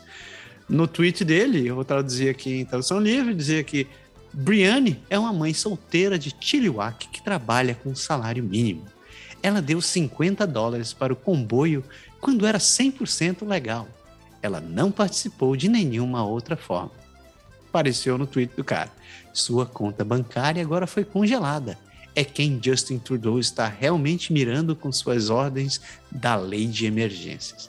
O fato é o seguinte: uh, e esse tweet eu até fiz piada em cima disso daí, porque eu achei um outro grupo começou uma thread muito engraçada, curtindo com essa história. Inclusive, eu, estava dando gargalhado das respostas, né? porque teve um cara que disse que, que o cachorro dele tinha uma vez corrido atrás de um de um, de um caminhão e por causa disso ele teve a conta dele congelada e coisas parecidas. uh, o fato é que isso foi um boato, o cara inventou essa história e a, a pessoa, na verdade, não existe, a situação não existe, mas é, esse tweet foi e estava sendo usado novamente por pessoas que não foram se informar do negócio, que realmente não se preocuparam em verificar as fontes, em verificar a origem dos fatos, e ainda tá rolando por aí. Ainda tem um monte de gente que tá usando isso daí. Tá como... usando é, o bom e velho viés de confirmação. É toda, por isso que a gente fala.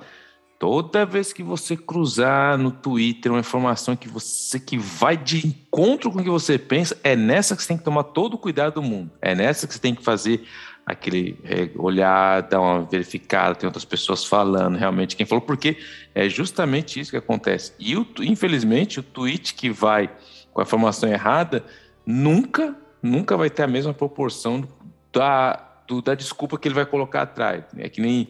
Não tem jeito, é que nem o William Musk lá que a gente comentou aqui, que é. colocou uma foto um, tentando falar, comparar o Trudeau com o Hitler. Ele tirou o tweet, tá bom, mas o mal já foi feito, entendeu? Você não tem como voltar atrás. Pessoas ainda estão retweetando e achando que isso é verdade, então isso é bem complicado. Mas, de novo, que a gente falou, só fazer um parênteses aqui, essa situação aí, todo mundo, que é um, um deputado conservador, de novo sentindo o cheiro de sangue, querendo aproveitar em cima do Trudeau, e o pessoal vai para as cabeças. E ele sabe que as pessoas hoje, eu estou me repetindo muito, mas as pessoas hoje não procuram informação, procuram confirmação, e isso acaba sendo um peixe fácil aí para todo mundo. Isso aí. Ainda em British Columbia, que história é essa? Então, vamos falar de casamento, né? Vamos falar de coisas. Vou dar uma. É, aliviar um pouco aí o assunto. Um casal corre para reorganizar o casamento dos sonhos depois que as restrições do Covid diminuem repentinamente. Julia Erid e Ryan Mart acharam que Omicron havia arruinado seus planos para um grande casamento dentro de casa. Quando Julia e Ryan estavam planejando seu casamento no ano passado, eles sabiam de duas coisas. Tinha que ser em fevereiro e eles uhum. tinham que planejar menos de 50, eles tinham que convidar menos de 50 convidados devido às restrições de saúde pública da Covid-19. O casal de Vancouver tinha tudo reservado, mas então, param, Omicron chegou em dezembro, provocando as restrições mais rígidas que puseram fim ao seu plano B, que era uma recepção após a cerimônia de casamento. Naturalmente desapontados, lógico, eles notificaram sua família e amigos, dizendo que eles, embora o casamento de fevereiro fosse realizado, a recepção incluiria apenas seus pais, que se juntariam a eles para jantar em um restaurante depois. Então, para surpresa geral e para muitos outros eventos de planejamento, as restrições foram suspensas. Suspensas quatro dias antes da data do casamento. Então eles se ocuparam em mudar os seus planos novamente. Rapaz, casamento já não é fácil. Imagina uhum. esse vira e volta. Então, no sábado, eles se, eles se casaram na frente de 44 pessoas no The Fall Falls Golf Course em Chihuahua, British Columbia, e, ela, e ele falou que estava radiante e feliz. O dia foi perfeito e mágico. A dupla se resignou a não poder sediar o casamento dos sonhos, o que eles chama, chamavam de o plano Ave Maria, e uma recepção interna que incluía uma extensa lista de convidados e dança interna. Cara, parênteses aqui, casamento com muita gente, é meu amigo, realmente, você, é que eu vou te falar, meu. Na Itaquera, pobre gosta de comer, cara. E tinha aquele pão carne louca, enfim, muita gente é muita grana. Vamos fechar aqui o parênteses. Então, eles ficaram sem chão na terça-feira, quando a oficial de saúde da província, a doutora Bonnie Henry, anunciou que Devido às altas taxas de vacinação em British Columbia, os locais poderiam voltar à capacidade total e que a dança seria permitida após quase dois anos. O pessoal estava louco para dançar. Uhum. Então, e, e, e, essas mudanças nas restrições têm sido muito desafiador para todo mundo, porque as, as restrições foram uma coisa que realmente complicou principalmente a galera da área do, de, de, eventos aí. Os locais fechados ainda exigem que todos os participantes tenham o cartão de vacina. Por exemplo, a montanha russa de mudança nas restrições tem sido difícil para as pessoas que planejam eventos familiares como casamento. Não há como minimizar o quão desafiador tem sido. Você sabe, eu mesmo tive algumas lágrimas por tudo isso, disse Olnick, que é uma das pessoas responsáveis aí da que trabalha na, na, no departamento de saúde.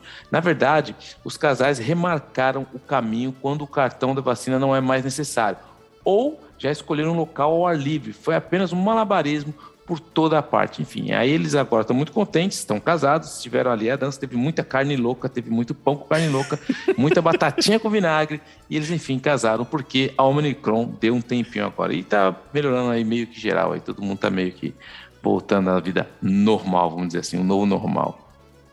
Batatinha com vinagre, né? Isso é bom, cara.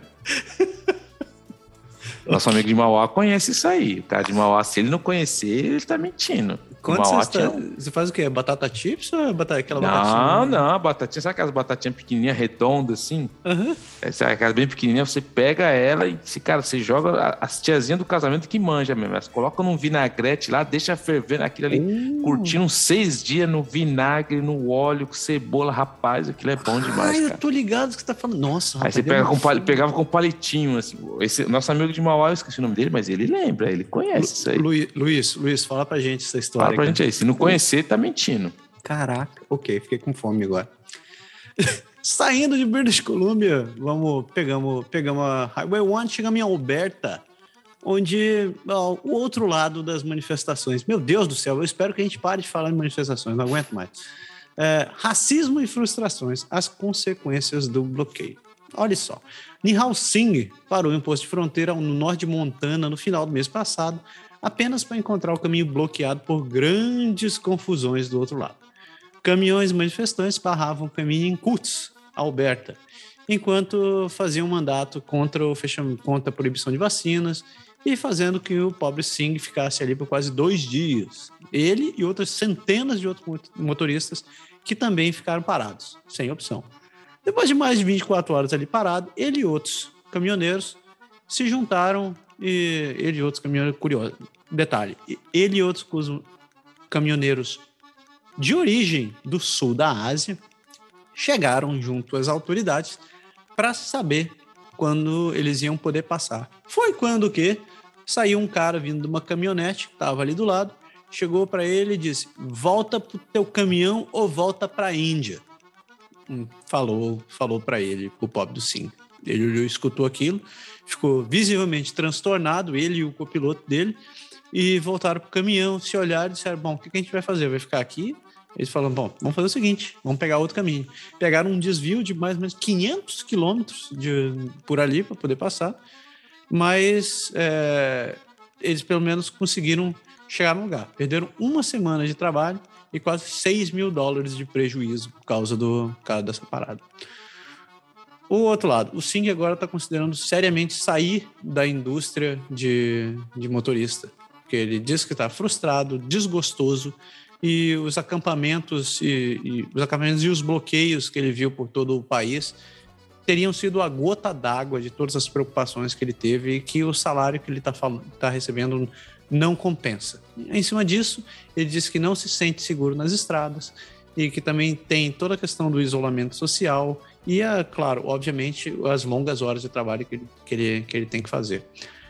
Curioso isso daqui. A taxa de vaga de emprego de, caminho, de caminhoneiros no Canadá atingiu uma alta histórica de quase 23 mil posições abertas no terceiro trimestre de 2021, segundo os dados do Statistics Canadá. Então, o mercado está procurando jovens motoristas, mulheres, eh, pessoas idosas, pessoas aposentadas, tudo. Eles estão abertos para tudo. Mas juntando toda essa galera, Hoje é, tem cerca de 55 mil vagas de empregos projetadas para o ano que vem, para 2023. Então, preste bem atenção nesse número. 55 mil vagas de emprego como motorista de caminhão, não é só a galera que atravessa o Canadá e Estados Unidos, mas vaga de caminhão em geral, para o ano que vem. Aí vem um lado triste. Os canadenses de origem sul-asiática, eles representam uma grande maioria de, desse, desse povo. Sim, em termos étnicos são só 16% dos caminhoneiros em, em 2021 representam é, é, vêm de etnia da, do sul da Ásia. Em cidades como Toronto e Vancouver, eles são ainda muito maior, podendo chegar a muito mais da metade dos motoristas de caminhão que existem nessa cidade. Eles também pertencem a uma comunidade com alta taxa de vacinação.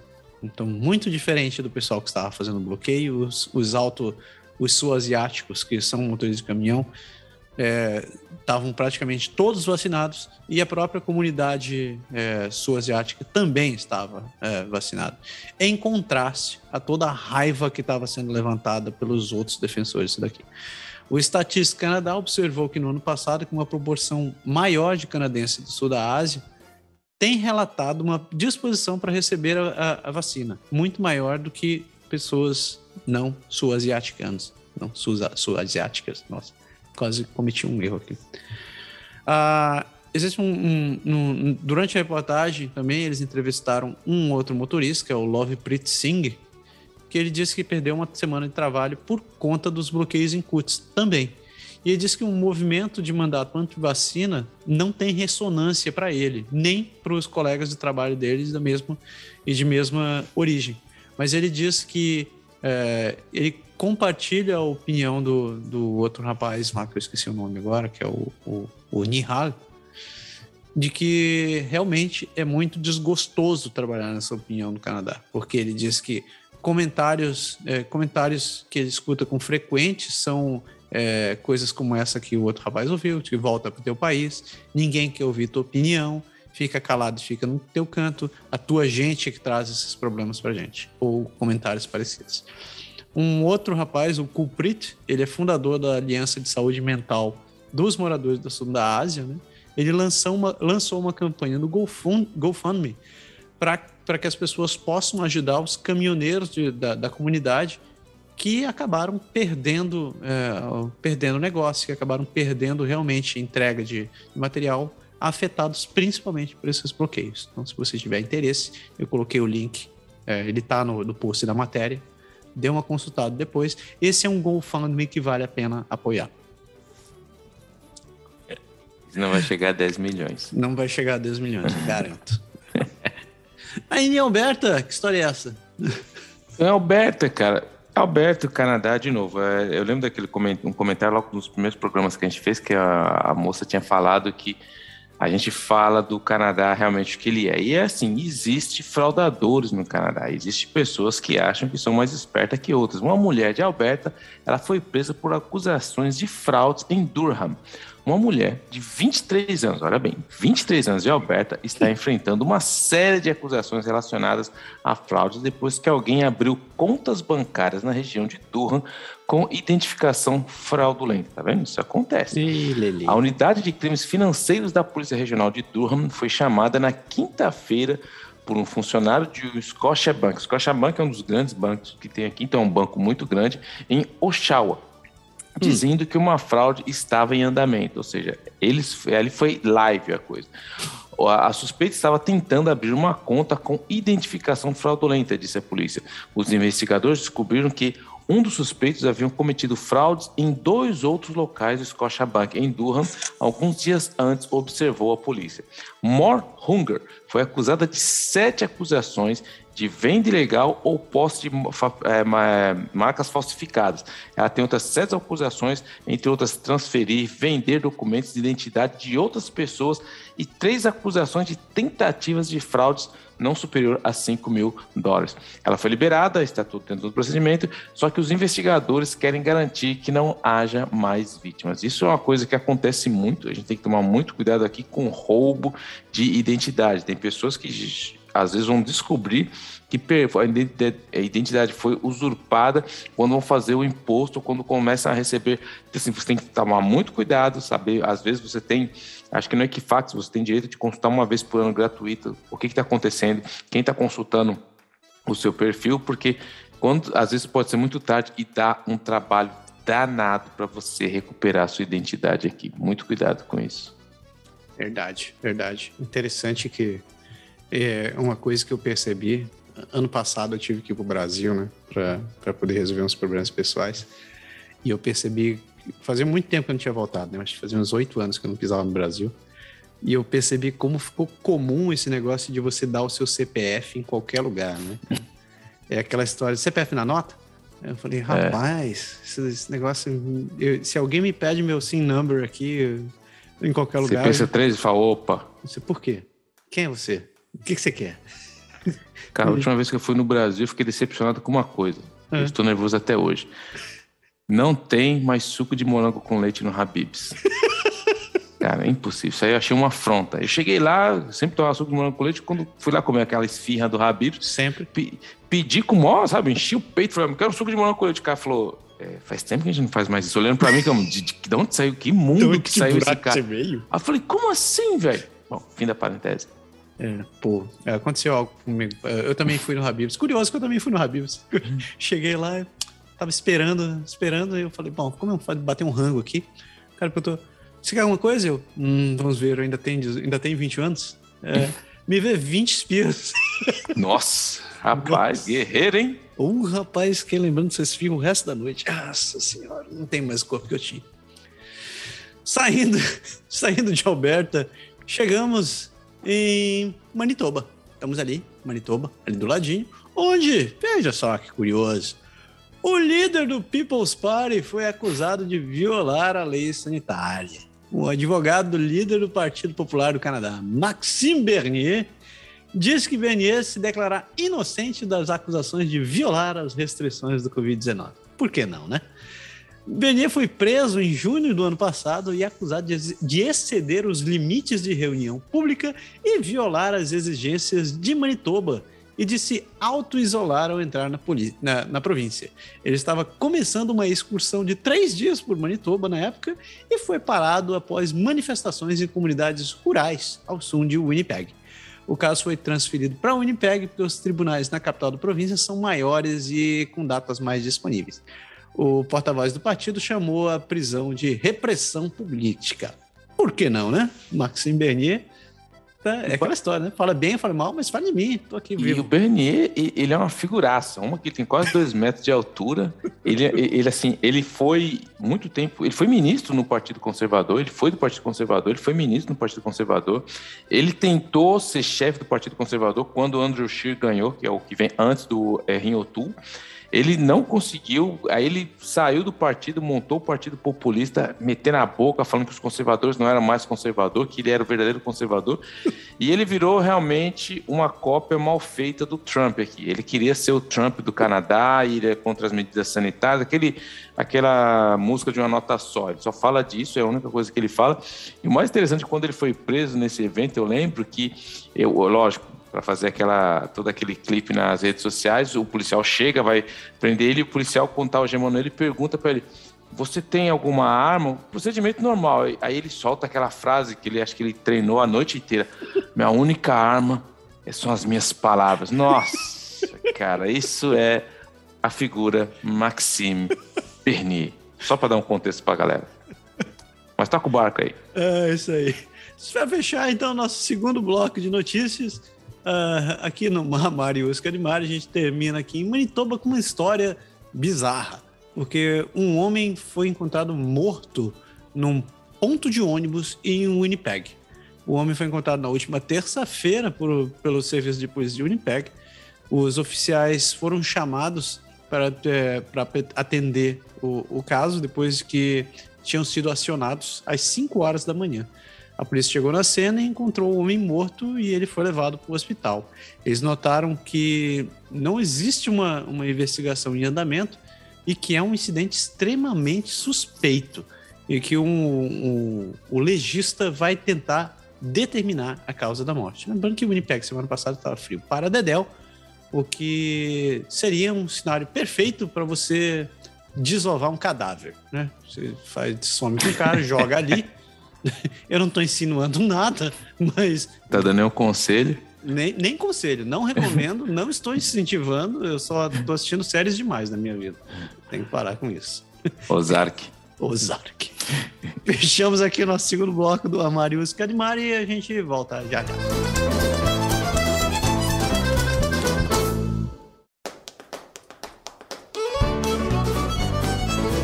James Souvian que, que você nos traz esta semana, meu querido Pierre? Je me. Então, hoje, é, como a gente tem um contexto, a gente falou ah, no último programa muito de guerra, essas coisas, a gente sabe da, da guerra eminente que está na porta ali da, da Ucrânia com a Rússia. E eu queria falar de um evento muito importante que aconteceu na Segunda Guerra Mundial, que foi a Conferência de Quebec. Hum. A Conferência de Quebec que aconteceu entre 43 e 44, 1943 e 1944, na Segunda Guerra. A Conferência de Quebec foram duas, eh, as conferências de Quebec foram duas de uma série de reuniões estratégicas de alto nível realizada por líderes aliados durante a Segunda Guerra Mundial.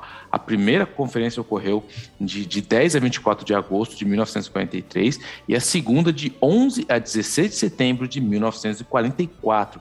As reuniões nas quais foi planejado o futuro curso de guerra foram dominadas por Winston Churchill, o grande Churchill, e Franklin Delano Roosevelt, que era dos Estados Unidos. E, e foram, exceto em alta. Só que ó, em alta que teve a única onde o Joseph Stalin era o parceiro que era igual a todos ali, mas ele não estava nessas duas. Enquanto alguns diplomatas canadenses, como Hume Wrong e Norman Robertson, eles defendiam que o Canadá deveria ter um lugar nessas reuniões. Mackenzie Mackenzie, que era o primeiro-ministro da época, William Lyon Mackenzie King, ele não participou de nenhuma das sessões, mesmo em Quebec. Isso foi muito interessante. Hum. Churchill sentiu que representava os domínios ali, todos os, pa os países, e considerou a sua responsabilidade mantê-los informados. Mesmo suas sugestões de que King participasse das sessões plenar, das sessões plenárias em Quebec foi imediatamente vedada por Roosevelt, sob o princípio de que se o Canadá fosse autorizado a participar, então China, Brasil e outros países logo exigiriam o mesmo, porque o que acontece é que eles queriam que o Canadá fosse um lugar totalmente isento, era um lugar que eles podiam ali discutir hum. e não era para ter nenhuma é, influência do país que estava recebendo, porque lógico ia ter uma grande influência. Por isso que o King foi colocado meio de lado. O próprio King se sentia mais à vontade com, ó, como, o, como anfitrião da conferência em Quebec e foi amplamente fotografado e filmado com Churchill e Roosevelt. Embora o Canadá não tenha participado da direção estratégica da guerra e King tenha feito apenas tentativas desanimadas de obter uma, uma isso não foi uma reflexão sobre a enorme contribuição que o Canadá deu ao esforço de guerra. Em vez disso, refletia, é, refletia o difícil problema de travar uma guerra com uma coalizão de países de diferentes escalas de poder. O próprio King acreditava que ele desempenhava um papel mais importante como intermediário entre Churchill e Roosevelt, que, ou seja, a Inglaterra e os Estados Unidos, que muitas vezes desconfiavam um do outro, do que como um ator menor no planejamento estratégico. Em 1998, o debate sobre o papel de King e do Canadá na conferência irrompeu novamente com a inauguração de uma estátua comemorativa das conferências na cidade de Quebec. Foi toda uma história quando fizeram isso daí. O governo de Quebec, sob Lucien Bouchard, que foi um dos primeiros ministros de Quebec, justificou a omissão do rei de King da estátua, argumentando que ele não desempenhou nenhum papel nas reuniões. Assim, King foi negado por seus próprios compatriotas pelo menos o papel de anfitrião que até mesmo Churchill e Roosevelt lhe haviam concedido. Então, assim, foi interessante esse fato aí, foi um papel muito importante porque muitas das estratégias que se passaram nessas conferências definiram os cursos da Segunda Guerra. Então isso aconteceu a primeira, 90, a primeira em 1943, a segunda em 1944, mas o que se discutia muito foi que enquanto Roosevelt e Churchill discutiam pontos estratégicos, o, o primeiro-ministro do Canadá ele ficou isento, porque eles escolheram o Quebec como um lugar isento, um lugar seguro, onde os dois países podiam se reunir sem ali correr nenhum risco. Então, assim, se você gosta da Segunda Guerra, lembre-se disso, a Conferência de Quebec que ocorreu durante a Segunda Guerra Mundial. Je me souviens.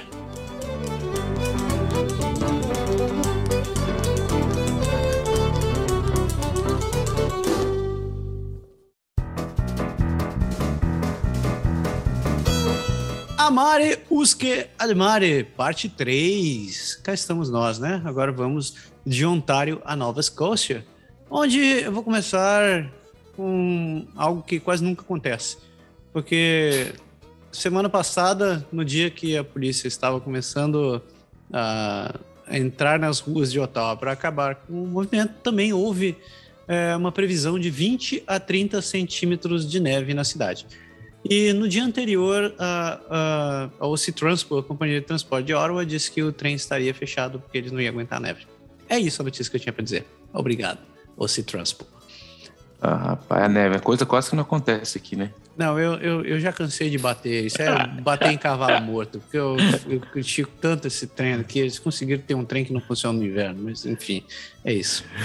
Agora, indo para a notícia que vale a pena mesmo, é, falando que Ontário vai parar de cobrar pela renovação da licença do seu carro. É isso mesmo que você ouviu. O senhor Doug, Doug Ford, eu estou chamando de Doug Fofinha, tem que parar com isso. Ele tem, disse que é, ele decretou que a Ontário vai parar de cobrar pelo selinho que a gente cola no carro para renovação do, da sua licença o, o selinho que os motoristas de veículos de passageiros, é, de caminhões de pequeno porte, de motocic, é, motocicletas e coisas parecidas têm que pagar, custa cerca de 120 pila por ano para você receber um pedaço de plástico que você tem que colar no carro. Não, brincadeira. Na verdade, isso aí é o equivalente ao seu licenciamento anual. E o Premier de Ontário resolveu que não, agora ninguém mais precisa pagar por isso daí.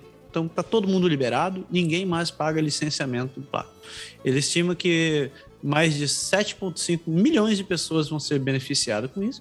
E não termina aí, porque ele disse que se você pagou, você vai receber de volta o que você pagou. Porque a província que vai te dar o troco de volta. Eu quero saber o que ele vai fazer comigo, porque eu fiquei sem pagar durante dois anos, porque eu tinha esquecido de pagar, e eu acabei pagando em dobro. Então, quero saber se eu vou receber em dobro. É, por favor, lembra de eu, é, senhor Ford. Isso daí, isso daí eu não, eu não quero ser um cara que fica achando coisa, mas tá cheirando eleição. Tá cheirando a eleição. Então, agora chegamos aos pontos. O Doug Ford está se preparando para a eleição, né? Ele está chegando por aí, vão ter eleições para a província de Ontário. E isso foi declaradamente, não, não foi declaradamente, porque ele não falou isso, mas para meio entendedor, uma palavra basta, né? e isso foi, de fato, uma atitude é, extremamente. É, é, é, é, é. É, eles é. tipo que com essa, com essa medida o governo deve perder em torno de cerca de 16 milhões em arrecadação. Mas, né? O que são 16 milhões para, um, é. para uma renovação? Quase nada. É, isso aí. Aí de Ontário.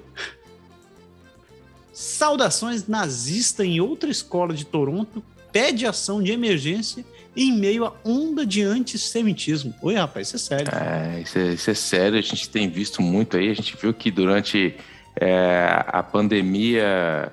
É, algumas pessoas, não foi só a, a, a, as máscaras que acabaram caindo, mas as, as, pessoas que estavam com algum, com algum tipo de sentimento mais forte dentro deles acabaram colocando para fora. O caso da Valley Park Middle School é o mais recente de uma série de incidentes antissemitas nas últimas semanas.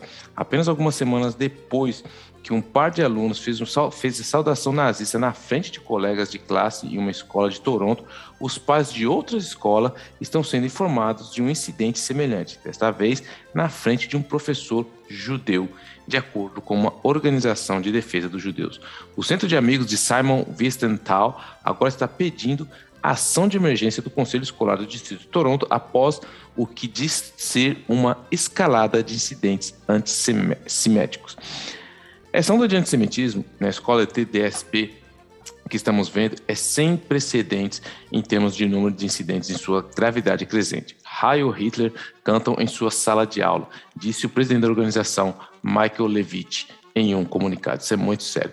Ele disse claramente algo está quebrado no sistema escolar público de Toronto e requer atenção imediata. Na quinta-feira, Valley Park Middle School, em North, North York, enviou uma carta para os pais dizendo que pichações antissemitas foram encontradas e que três alunos fizeram uma saudação a Hitler na frente dos colegas. O Centro de Amigos de Simon Wiesenthal disse que conversou com o professor da turma do oitavo ano e que dois alunos estavam em um arquivo fazendo a saudação nazista e um terceiro aluno gritou Heil Hitler de sua mesa. Que isso? O incidente ocorre apenas algumas semanas depois que Charles Best Middle School disse que os alunos fizeram uma saudação nazista e retrataram suásticas. Também nesse mês, um professor de outra escola de ensino médio de Toronto foi removido da sala de aula depois de comparar os mandatos da vacina Covid-19 com a estrela amarela de Davi, usada para identificar os judeus durante o Holocausto, para deportação para os campos de concentração, onde foram sistematicamente assassinados. O grafite antinegro também foi encontrado na Escola de Artes Etubicok, no início desse mês, por estudantes negros ensaiando uma assembleia no mês da História Negra. Como a gente falou aqui em fevereiro, foi Sim. o mês, está é, tá sendo o mês da História Negra. Em sua, em sua carta aos pais, o diretor da Valley Park Middle School, George Birds, chamou as ações dos alunos de perturbadoras e inaceitáveis. Uhum. Temos muito orgulho de nossa escola como um lugar acolhedor, seguro e inclusivo. E essa sempre foi nossa mensagem para os alunos.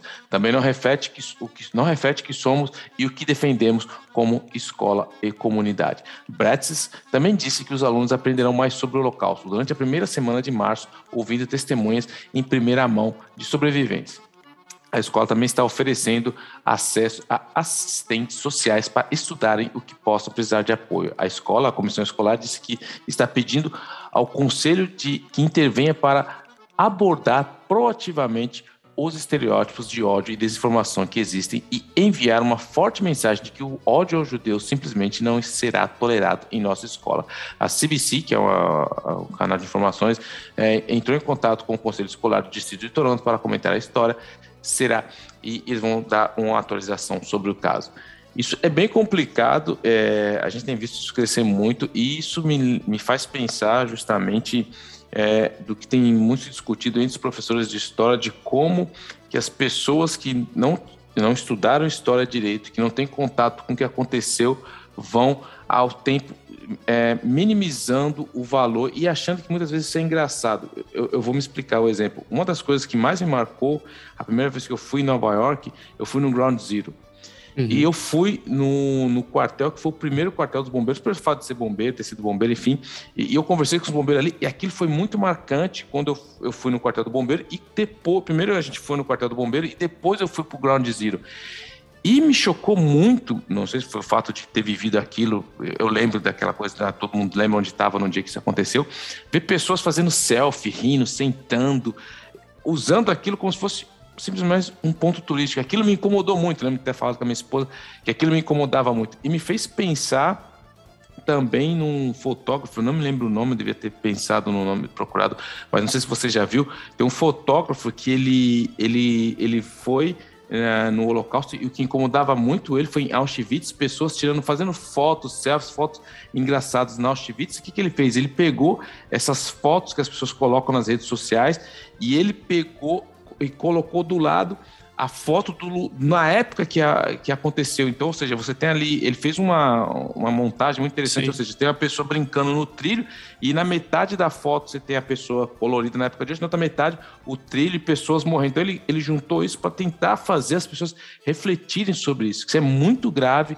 quando uma pessoa, que nem o caso da reportagem, um, um jovem faz raio Hitler Cara, é muito triste, é muito preocupante. Para mim, é inquietante. Imagina para um professor de história, enfim. Cara, é, isso é, isso é muito deprimente. Uh, e, e, vem na mesma semana que as coisas aconteceram, uh, algumas semanas depois do que aquele aconteceu no Brasil, né? Com o apresentador do. O ex-apresentador daquele podcast Flow. Ah, o, Mark, o, lá, que foi tirado. É, é, muito triste. É, eu, eu não quero me alongar um pouco nisso daqui. Eu acho que é mais importante a gente colocar quem tem fundamento para poder falar uhum. sobre isso. E nesse momento, eu, eu recomendo o podcast é, número 94 do Podnext, que é apresentado pelo JP e pelo Gustavo Rebelo. Nesse podcast, eles receberam o Fernando Lutemberg, que ele é comissário da OEA para monitoramento e combate ao antissemitismo.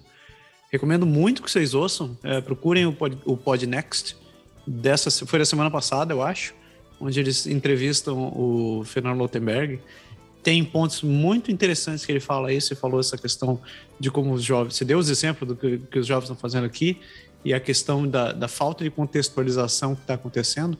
Eles vão um pouco mais a fundo na discussão deles, onde eles conversam também sobre a, a banalidade do, que tem, tem tomado essa a, a, posição da sociedade em relação ao, ao nazismo. Muito caso, é. as pessoas estão tentando é, legitimizar, essa é a palavra?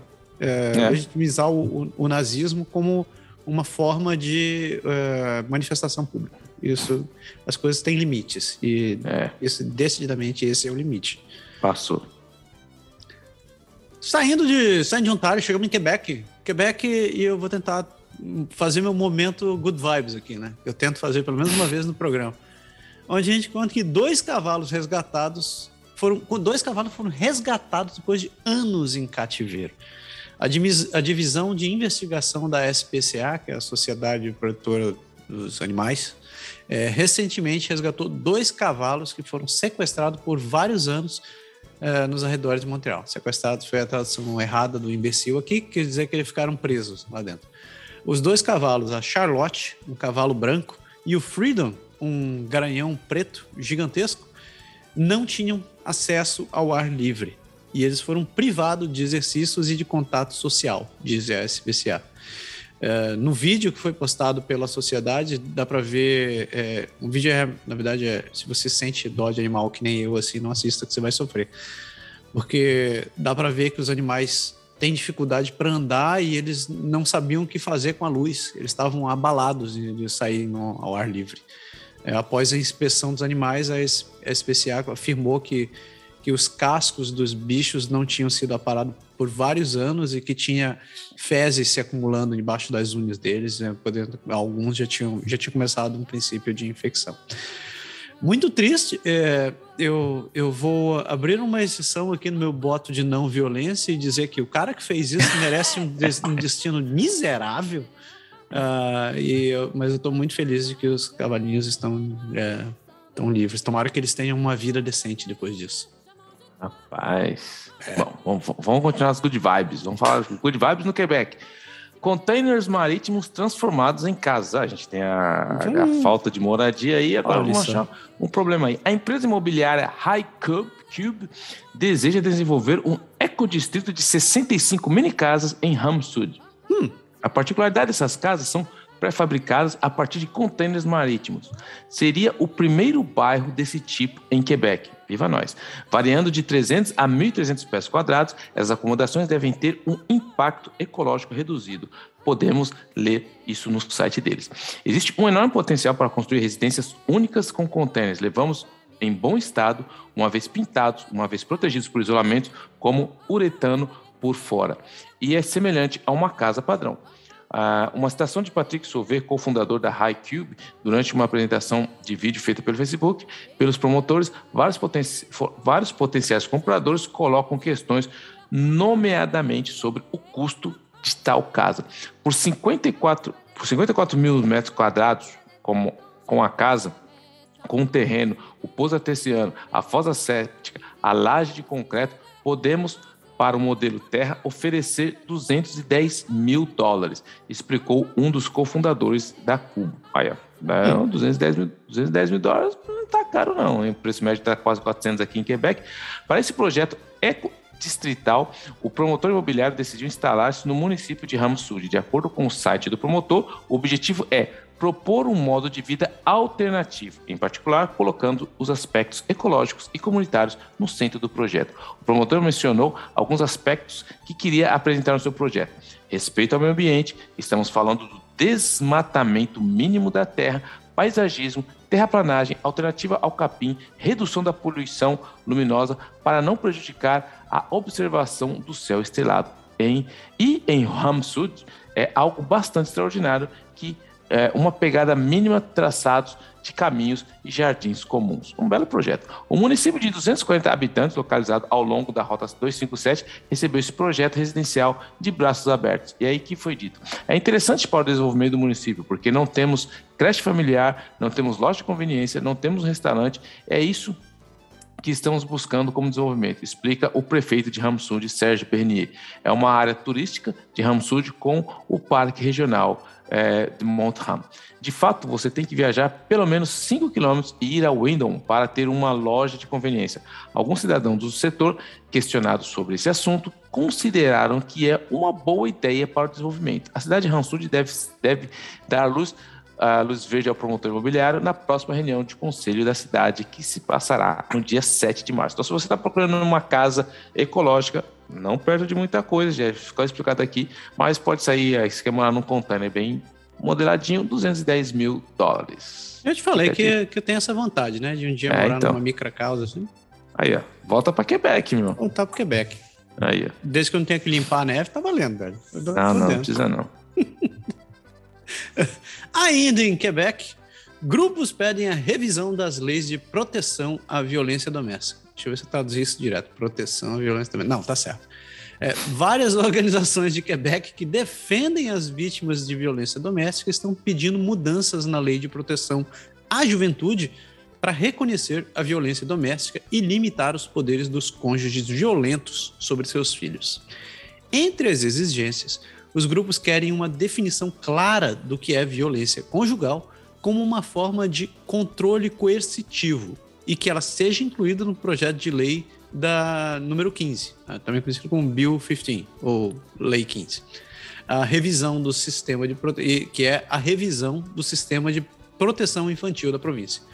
O projeto não prevê claramente medidas para proteger as crianças em casos de abuso doméstico Em uma situação em que a guarda conjunta é permitida, por exemplo, ela diz que o agressor pode permanecer em contato com a vítima e a segurança da criança pode estar em risco, obviamente, né? Ah, o projeto de lei número 15 foi apresentado no ano passado após um relatório condenando o sistema de proteção juvenil depois que uma menina de 7 anos morreu em Grambi, apesar da sua situação familiar ter sido sinalizada para o serviço. O, o, objetivo do processo é colocar o interesse da criança em primeiro lugar e está sendo estudado cláusula por cláusula pelo governo de Quebec. A questão da violência doméstica atualmente aparece na legislação proposta apenas entre parênteses, servindo como exemplos de maus tratos psicológicos a uma criança, o que os grupos dizem ser não suficiente. Eu também acho. Muitas vezes, a mulher que acaba sendo a principal vítima de situações de violência doméstica, é desacreditada e denúncias como essa são julgadas como disputas de separação. Do outro lado, quando o abuso, o abuso conjugal é considerado irrelevante, ela não leva em consideração o bem-estar da criança. Apesar do governo de Quebec dizer que as reformas da lei estão vindo, eles não sinalizaram nenhum sinal de que isso, quando isso vai acontecer. Pelo amor de Deus, tomem essas atitudes, tá louco. É, aqui no Quebec, tá, depois do caso dessa criança de Granby, aí muita, isso aí provocou um impacto muito grande e isso acabou levando outros assuntos também, não só da criança, mas da violência conjugal.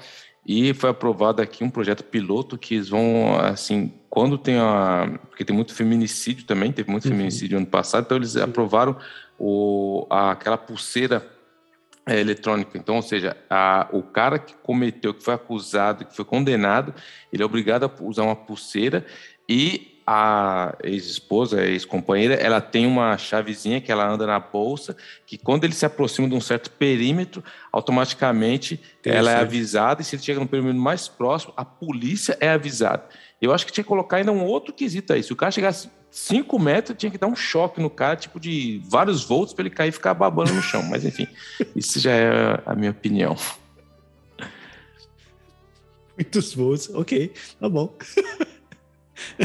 Saindo de Quebec, pegamos ali o Saint Laurent, um rio acima, chegamos em Newfoundland e Labrador, onde. Rapaz, lê esse negócio. É, em dois segundos tudo foi pro vinagre, diz a dona de, de, de, de Newland Labrador que assistiu o deslizamento de terra que destruiu a garagem da sua família. Rapaz, Kate Warren estava em choque na sexta-feira no dia 2 de fevereiro, enquanto ela observava a garagem de sua propriedade em Urshtown, Summerside, sendo empurrada para baixo do banco por um deslizamento de terra.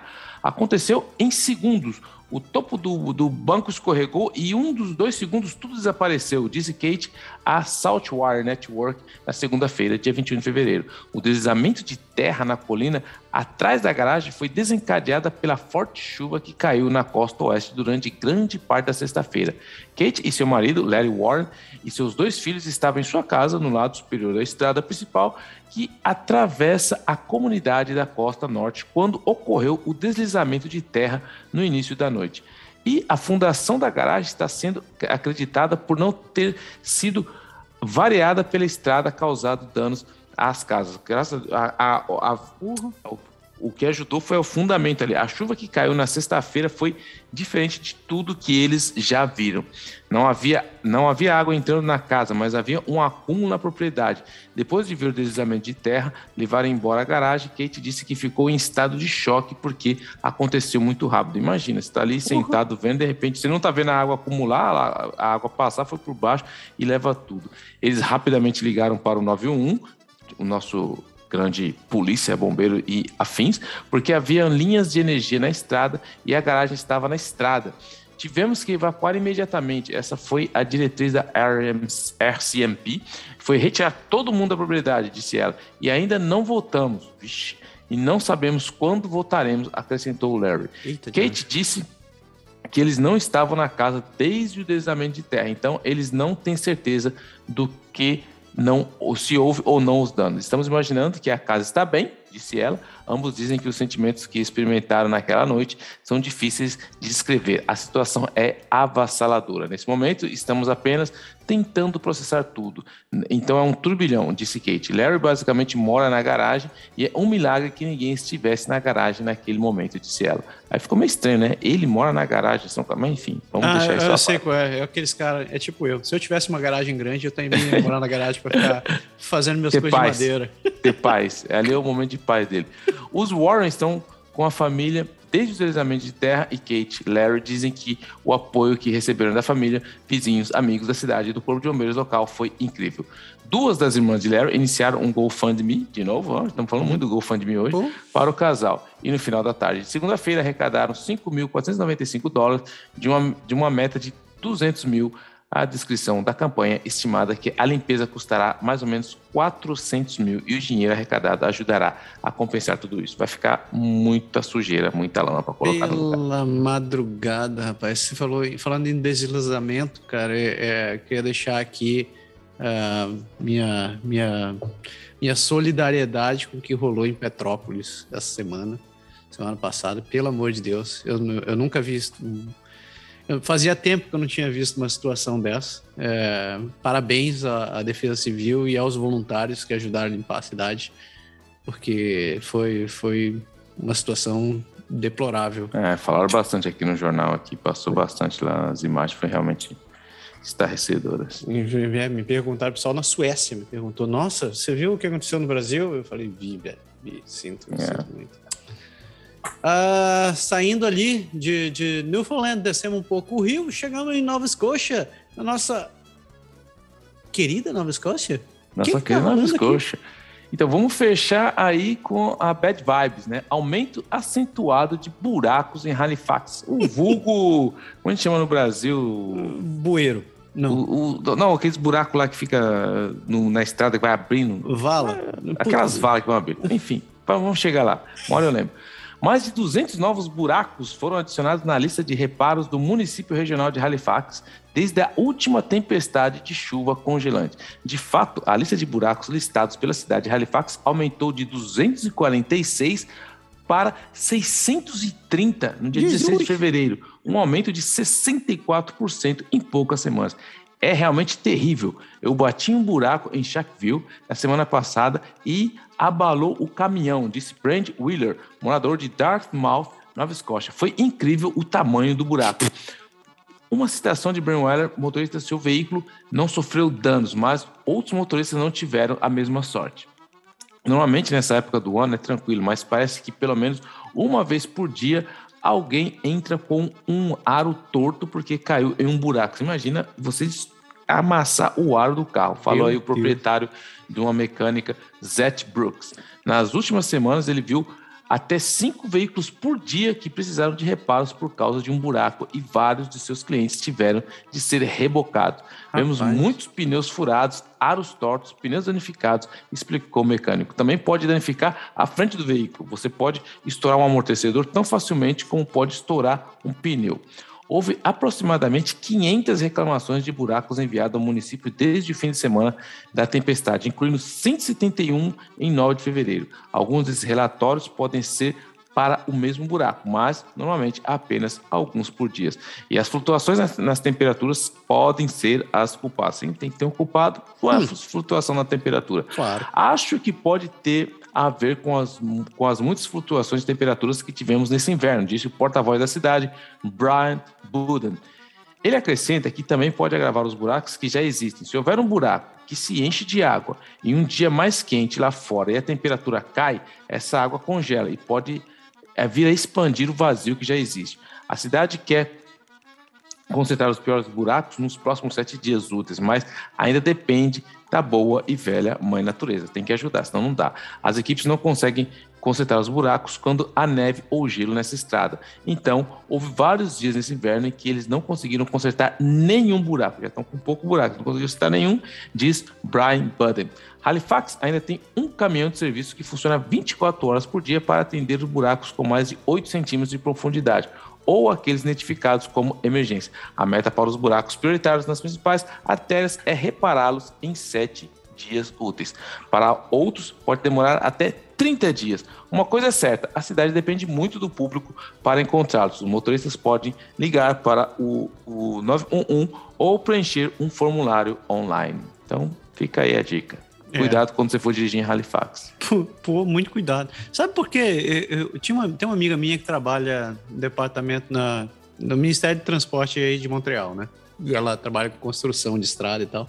E ela tava me contando como é que funciona esse negócio, né? Em Quebec se chama de nid pool, né? Nid pool, é. É o pothole. Pothole, é. Eu não sei como traduzir esse troço em português, que desgraça. Em português eu não sei, mano. Enfim, é, ela falou que é exatamente isso daí. A estrada, quando você constrói, é, quando você faz estrada, você tem que ter uma camada de areia. Porque a areia é, é o elemento que vai filtrante dessa água.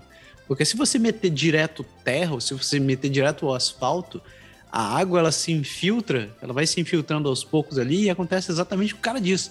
Baixou a temperatura de uma vez só, cara, aquela, essa, essa expandida é tão violenta que o buraco aparece, assim, você vê crateras brotando. E é por isso que eles têm que, eles têm que fazer um trabalho de fazer uma camada de areia considerável para que a água tenha por onde escoar.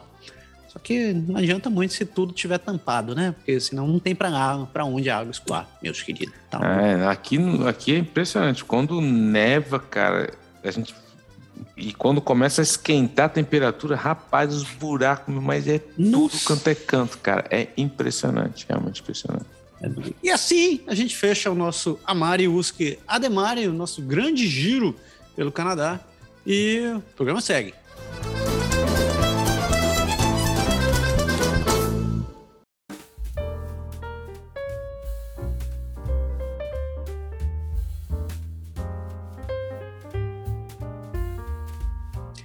O Canadá. O Canadá. Chegou a hora da gente falar sobre o assunto da semana, que dessa vez vamos falar de mercado imobiliário. Como a gente chegou nesse ponto? Né? A gente fala, vira e mexe, a gente fala sobre o preço dos imóveis. No programa de hoje a gente falou sobre valores insanos que estão acontecendo, que estão chegando nos imóveis por aqui. E a gente, você provavelmente que está chegando, está tentando entender como raios as coisas chegaram no ponto onde estão como funciona esse maldito desse mercado imobiliário do Canadá para que as coisas continuem subindo e ninguém controle esse negócio. Bom, o assunto é longo, é extenso e eu vou e, e o que a gente vai falar aqui vai ser uma, um recorte do problema inteiro. Tá? Então, vamos começar do princípio. Que mercado imobiliário canadense é um dos assuntos preferidos no Canadá, seguido do tempo. Ou talvez não, às vezes a gente fala do, do mercado, depois a gente fala do tempo.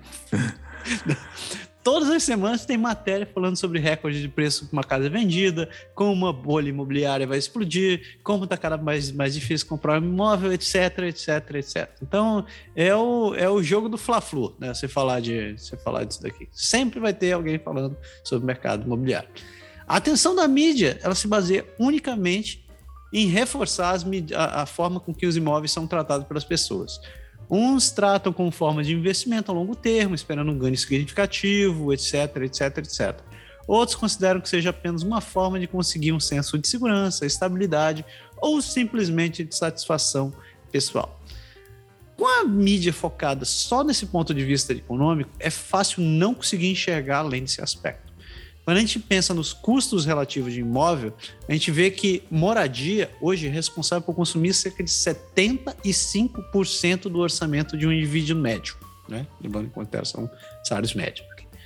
Com o preço dos imóveis aumentando significativo todo mês, é normal que as pessoas considerem que estão perdendo dinheiro se não tiverem, se estiverem vivendo de aluguel e não tiverem um imóvel financiado. A grande pegadinha. Em 2020, a valorização, a valorização média de um imóvel no Canadá foi cerca de 75 mil dólares. Né? Pegamos média aqui. A gente sabe que, em alguns casos, a casa pode estar custando 200 pau, enquanto no outro lado do país, ela está custando um milhão. Em teoria, isso é um ganho para um proprietário de imóvel que só vai entrar de fato no bolso dele quando o imóvel for vendido. Senão você só está ali a casa valorizando, mas você não está entrando dinheiro, né? Você tem um, você tem um passivo, você não tem nada rendendo dividendos. O imóvel não está te rendendo dividendos, a menos que você alugue o imóvel, obviamente, e que você more lá. Considerando um salário de 150 mil, que, que, que possa, você possa ter ganhado 5% de reajuste de salário, uma pessoa teve um aumento de 7.500 dólares naquele ano. Então veja, eu peguei um salário, um salário muito bom, 150 pau, com um ajuste bacana de 5%, e ainda assim, uma pessoa só ganhou a valorização do, do, do poder dela foi de só 7.500 dólares. 10% do que foi valorizado em média um, um imóvel em 2020.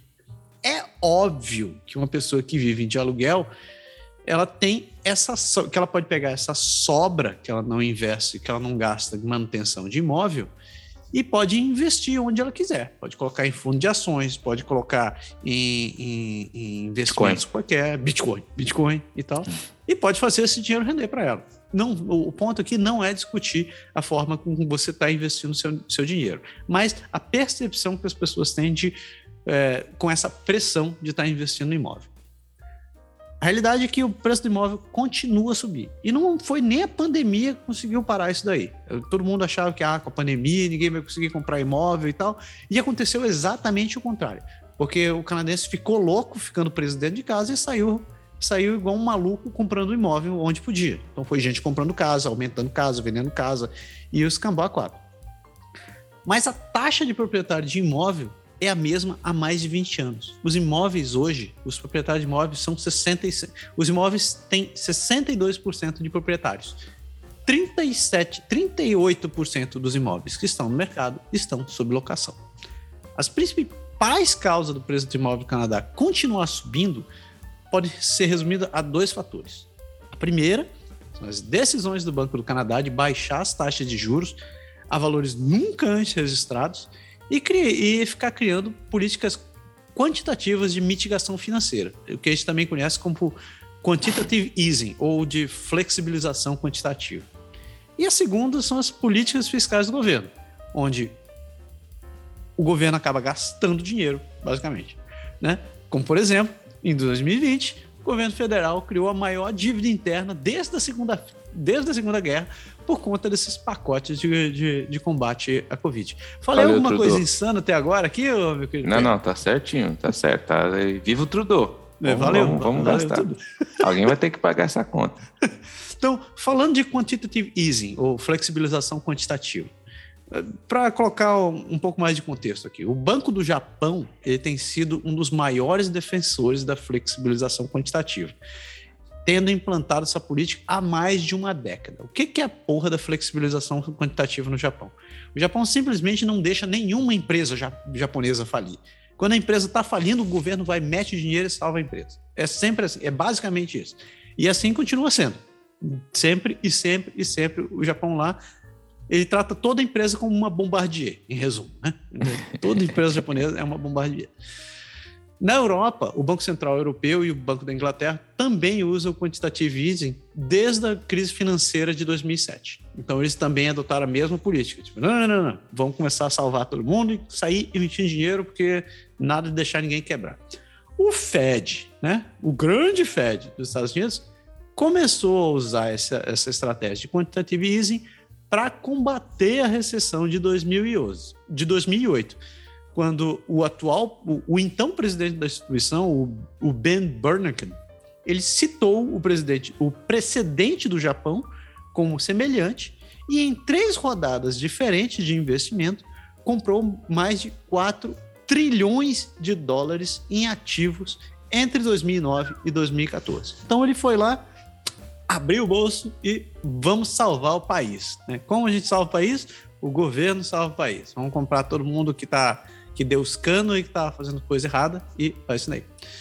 Nas primeiras rodadas de quantitative durante a crise financeira, os formuladores das políticas do Fed anunciaram previamente que tanto a quantidade de compras quanto o número de meses que ia ser levado para ser, é, ser é, concluído isso daí teriam como razão que é, é eles com razão, tentar salvar o mercado. Então, seria simplesmente um movimento de tentar incentivar o mercado a se auto-recuperar.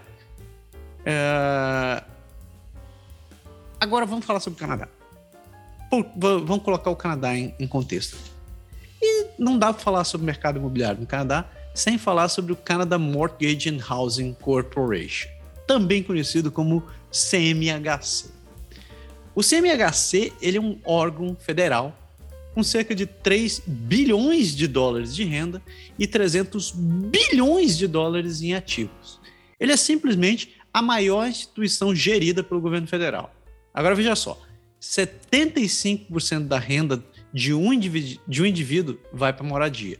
E o maior órgão do governo é o responsável pelo mercado de imóveis.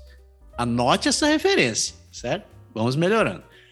A missão do CMHC é fazer o mercado de imóveis acessível para todos, todos no Canadá. Como você já deve ter percebido, né? O mercado não está exatamente acessível para todo mundo. Em teoria, né? Em teoria. Em teoria, né? É. Mas antes de começar a bater, vamos analisar o que está rolando.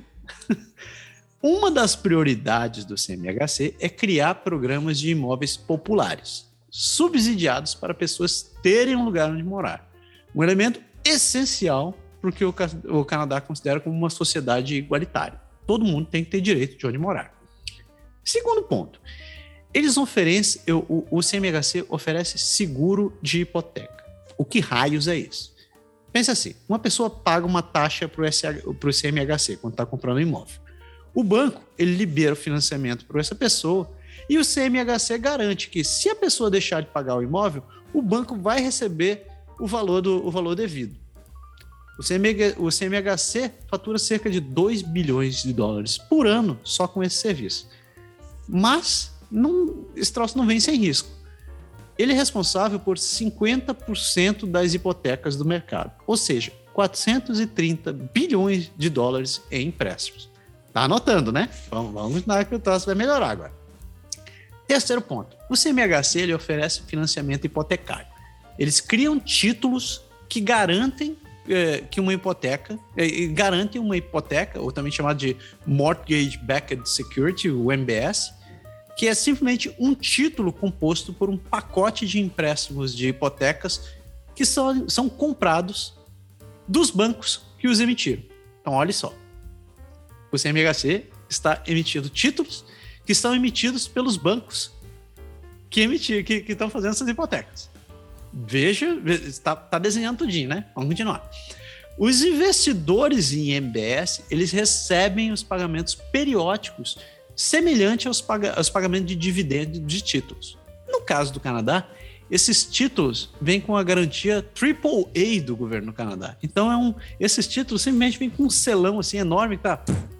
O governo do Canadá garante que esses títulos são bons. E? Não pode esque... Só não pode esquecer que durante a, a crise imobiliária lá do que teve nos Estados Unidos, também tinha, era o mesmo esquema, tinha o MBS e eles todos tinham esse AAA. E quando foram perguntar para as empresas de rate, mas como é que vocês deram esse.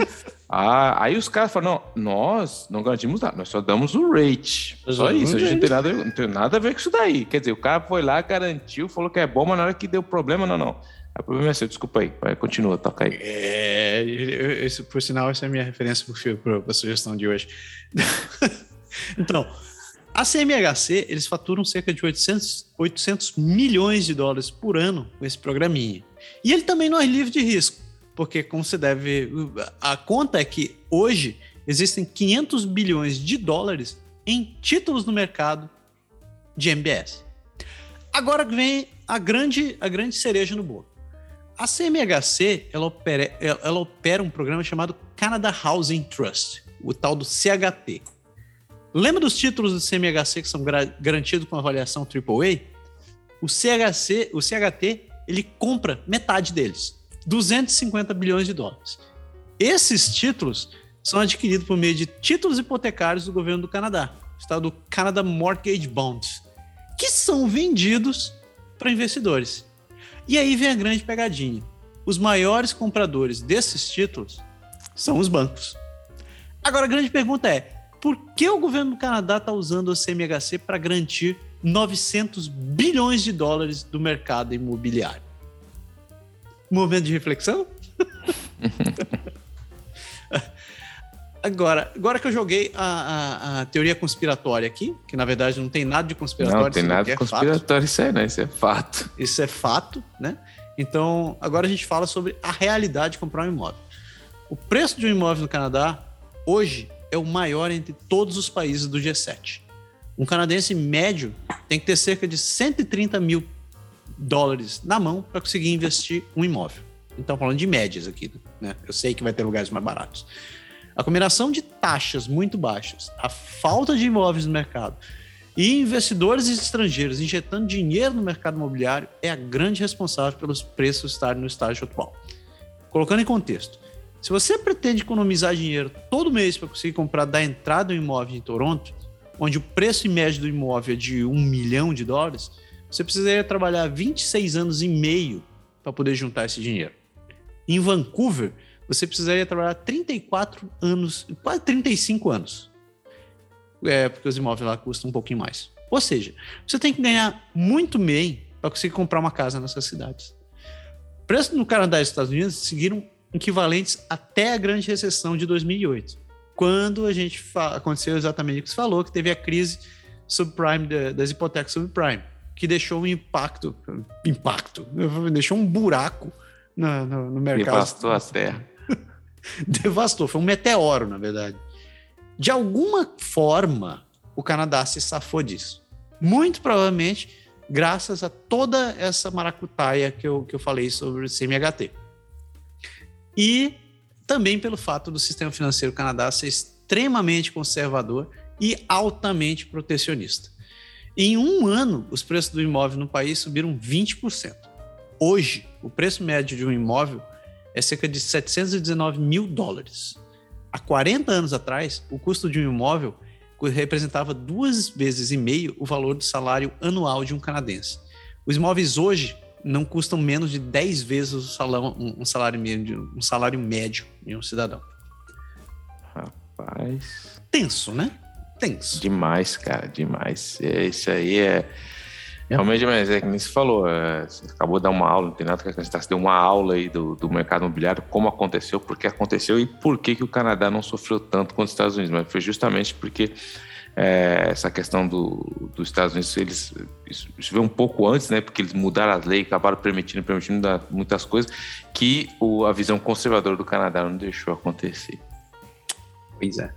Se vocês tiverem mais interesse sobre entender, entender como funciona isso daqui, é, todas essas informações que eu postei, elas estão, na verdade, são, são de domínio público. Você consegue ler isso daí no site do CMHT, é, que fala, dá detalhes de como funciona o. Eu tô falando CMHT, né, cara? Eu tô falando é. de outra coisa, é o CMHC. CMHC. É, eu, tô, eu tô pensando em corporation, mas eu tô pensando em outra coisa.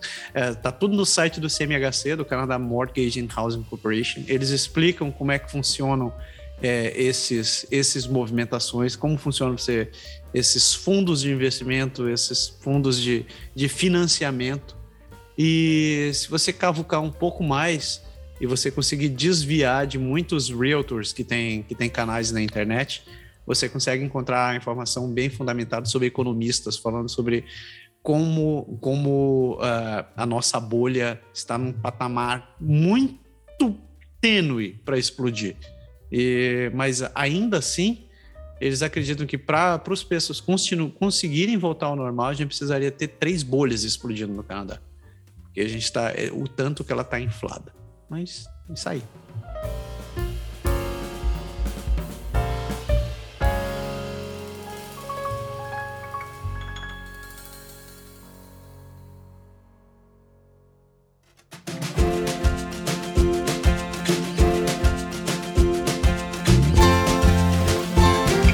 Eventos, atividades e dicas culturais. Eu juro que eu vou começar a chamar isso daqui de Bob.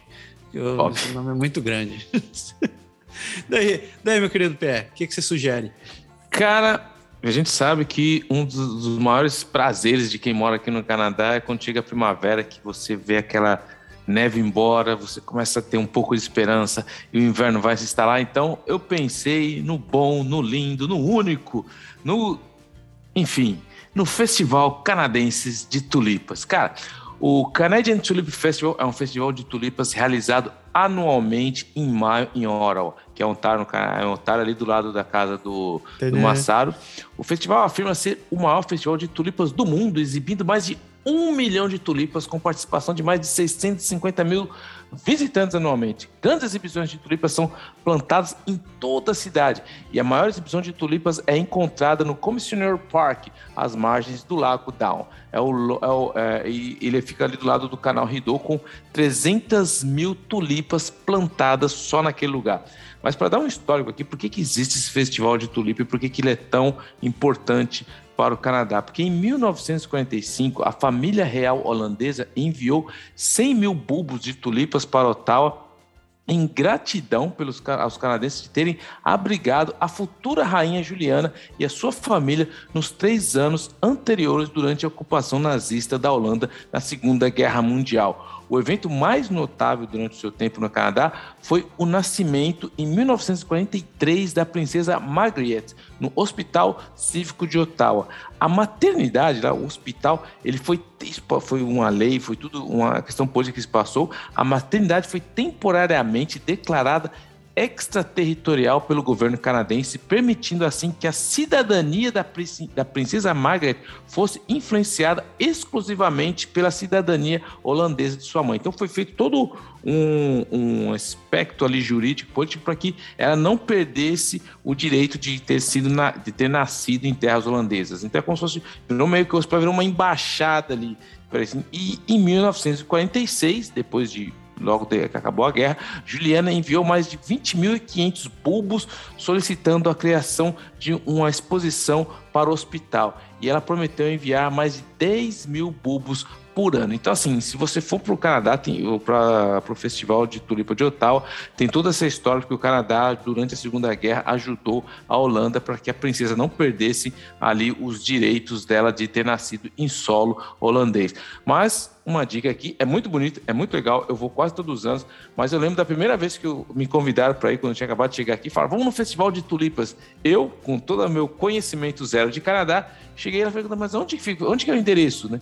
Aí o cara chegou assim, não, mas não tem endereço. Não, mas eu quero ir no festival. A gente estacionou o carro, a gente quer ir no festival de tudo, mas não tá achando. O cara falou assim, não, mas então, imigrante recém-chegado, meu amigo perdido, tá aí, ó, tá aí, você anda, você vê as tulipas. Eu falei, ah, tá, entendi. Mas enfim, é muito bonito e legal, tem tulipas de todas as cores, tem um lugar muito interessante, mas não vá procurando o festival. Chega em Ottawa, você já vai estar ali, ó, andando pelo canal Ridô, naqueles lugares ali, você vai achar tulipa para todo lado, enfim. Eu tô rindo, tô rindo porque eu fiz exatamente a mesma coisa. Eu procurei, eu juro que eu procurei. Eu ainda perguntava, onde estão as tulipas? É? Aí o cara olhou assim, tipo aquela cara, tipo, mais um que acabou de chegar. Oh, meu Deus. Aí manda a sua aí, Marcelo. Então, eu tenho duas dicas. A primeira dica não tem a ver com, com, com o tema do programa de outro, a segunda tem. A primeira, é, eu, eu recomendo o disco Fly By Night, da maior banda de, de rock canadense, Rush, que esse ano completou 47, 47 anos. Na verdade, semana passada completou 47 ah, é? anos. Fly By Night, que é, que é do Rush. É, talvez tenha sido o primeiro disco do, do Rush que eu escutei na vida e nunca parei de escutar. Uh, se você não conhece Rush, por favor, é, faça um favor para a sua vida e comece a escutar. O, o disco que já foi, já foi. Eu não sei quanto, quanto se vendeu, mas é, ele tá sempre na minha, na minha vitrola. Eu sempre escuto. O, o, a música principal do disco é, é o Fly By Night mesmo. E é escrita pelo grupo. Todas, todas as letras são, são, foram escritas ou pelo Neil, ou pelo Alex, ou pelo Geddy Lee, que são os, os integrantes da banda. Recomendo fortemente que você escute Fly By Night. Se não tivesse problema de de royalty eu estaria colocando como fundo desse programa, mas é, como eu posso ser bloqueado pelo Spotify ou qualquer outro lugar, não vou colocar, mas então escute Fly By Night quando eu estiver falando isso daqui, por favor. e a minha segunda dica tem a ver com o tema do programa de hoje, que é o filme The Big Short, que fala exatamente sobre a crise do subprime que aconteceu nos Estados Unidos. Se você é, ficou sem entender um pouco toda essa, essa sopa de letrinhas que eu falei sobre, a, sobre o mercado financeiro, o mercado imobiliário no Canadá, eu sugiro muito que você assista esse filme. Ele estava disponível no, no Netflix no Canadá, eu acho que está no Netflix no Brasil também. Se não tiver, dê seus pulos. O filme é muito bom, ele tem, tem atores muito bons ali e eles retratam de uma maneira muito curiosa e quase, eu diria, quase didática uh, a explicação do que aconteceu com a crise do subprime. É genial, o filme tem, tem sacadas sensacionais e eu recomendo que você assista umas duas vezes, porque a primeira vez você vai assistir, vai, vai dizer PT, e a segunda vez você vai realmente entender. Porque a primeira é um choque, a segunda você realmente entende. Mas é genial e você vai encontrar muitas referências sobre o que eu falei uh, no programa de hoje. Vai, encontrar muitas similaridades sobre o que a gente está vivendo. Então, ficam aí minhas duas dicas. Repete aí o nome do filme, Marcelo. É The, The Big Short. The Big Short. The Big Short. O filme de 2015, já é velho, hum.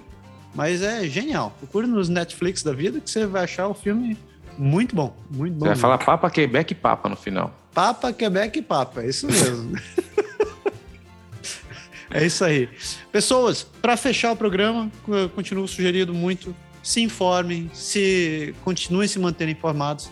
Entre em contato com a gente se você discute, discorda com as coisas que a gente falou. Mande mensagem, mande áudio, mande, mande pombo. A gente, a, gente, a gente responde. Espero que todo mundo fique bem, tenha uma excelente semana e a gente volta aí semana que vem. Certo? Valeu, tamo junto. Um grande abraço. abraço.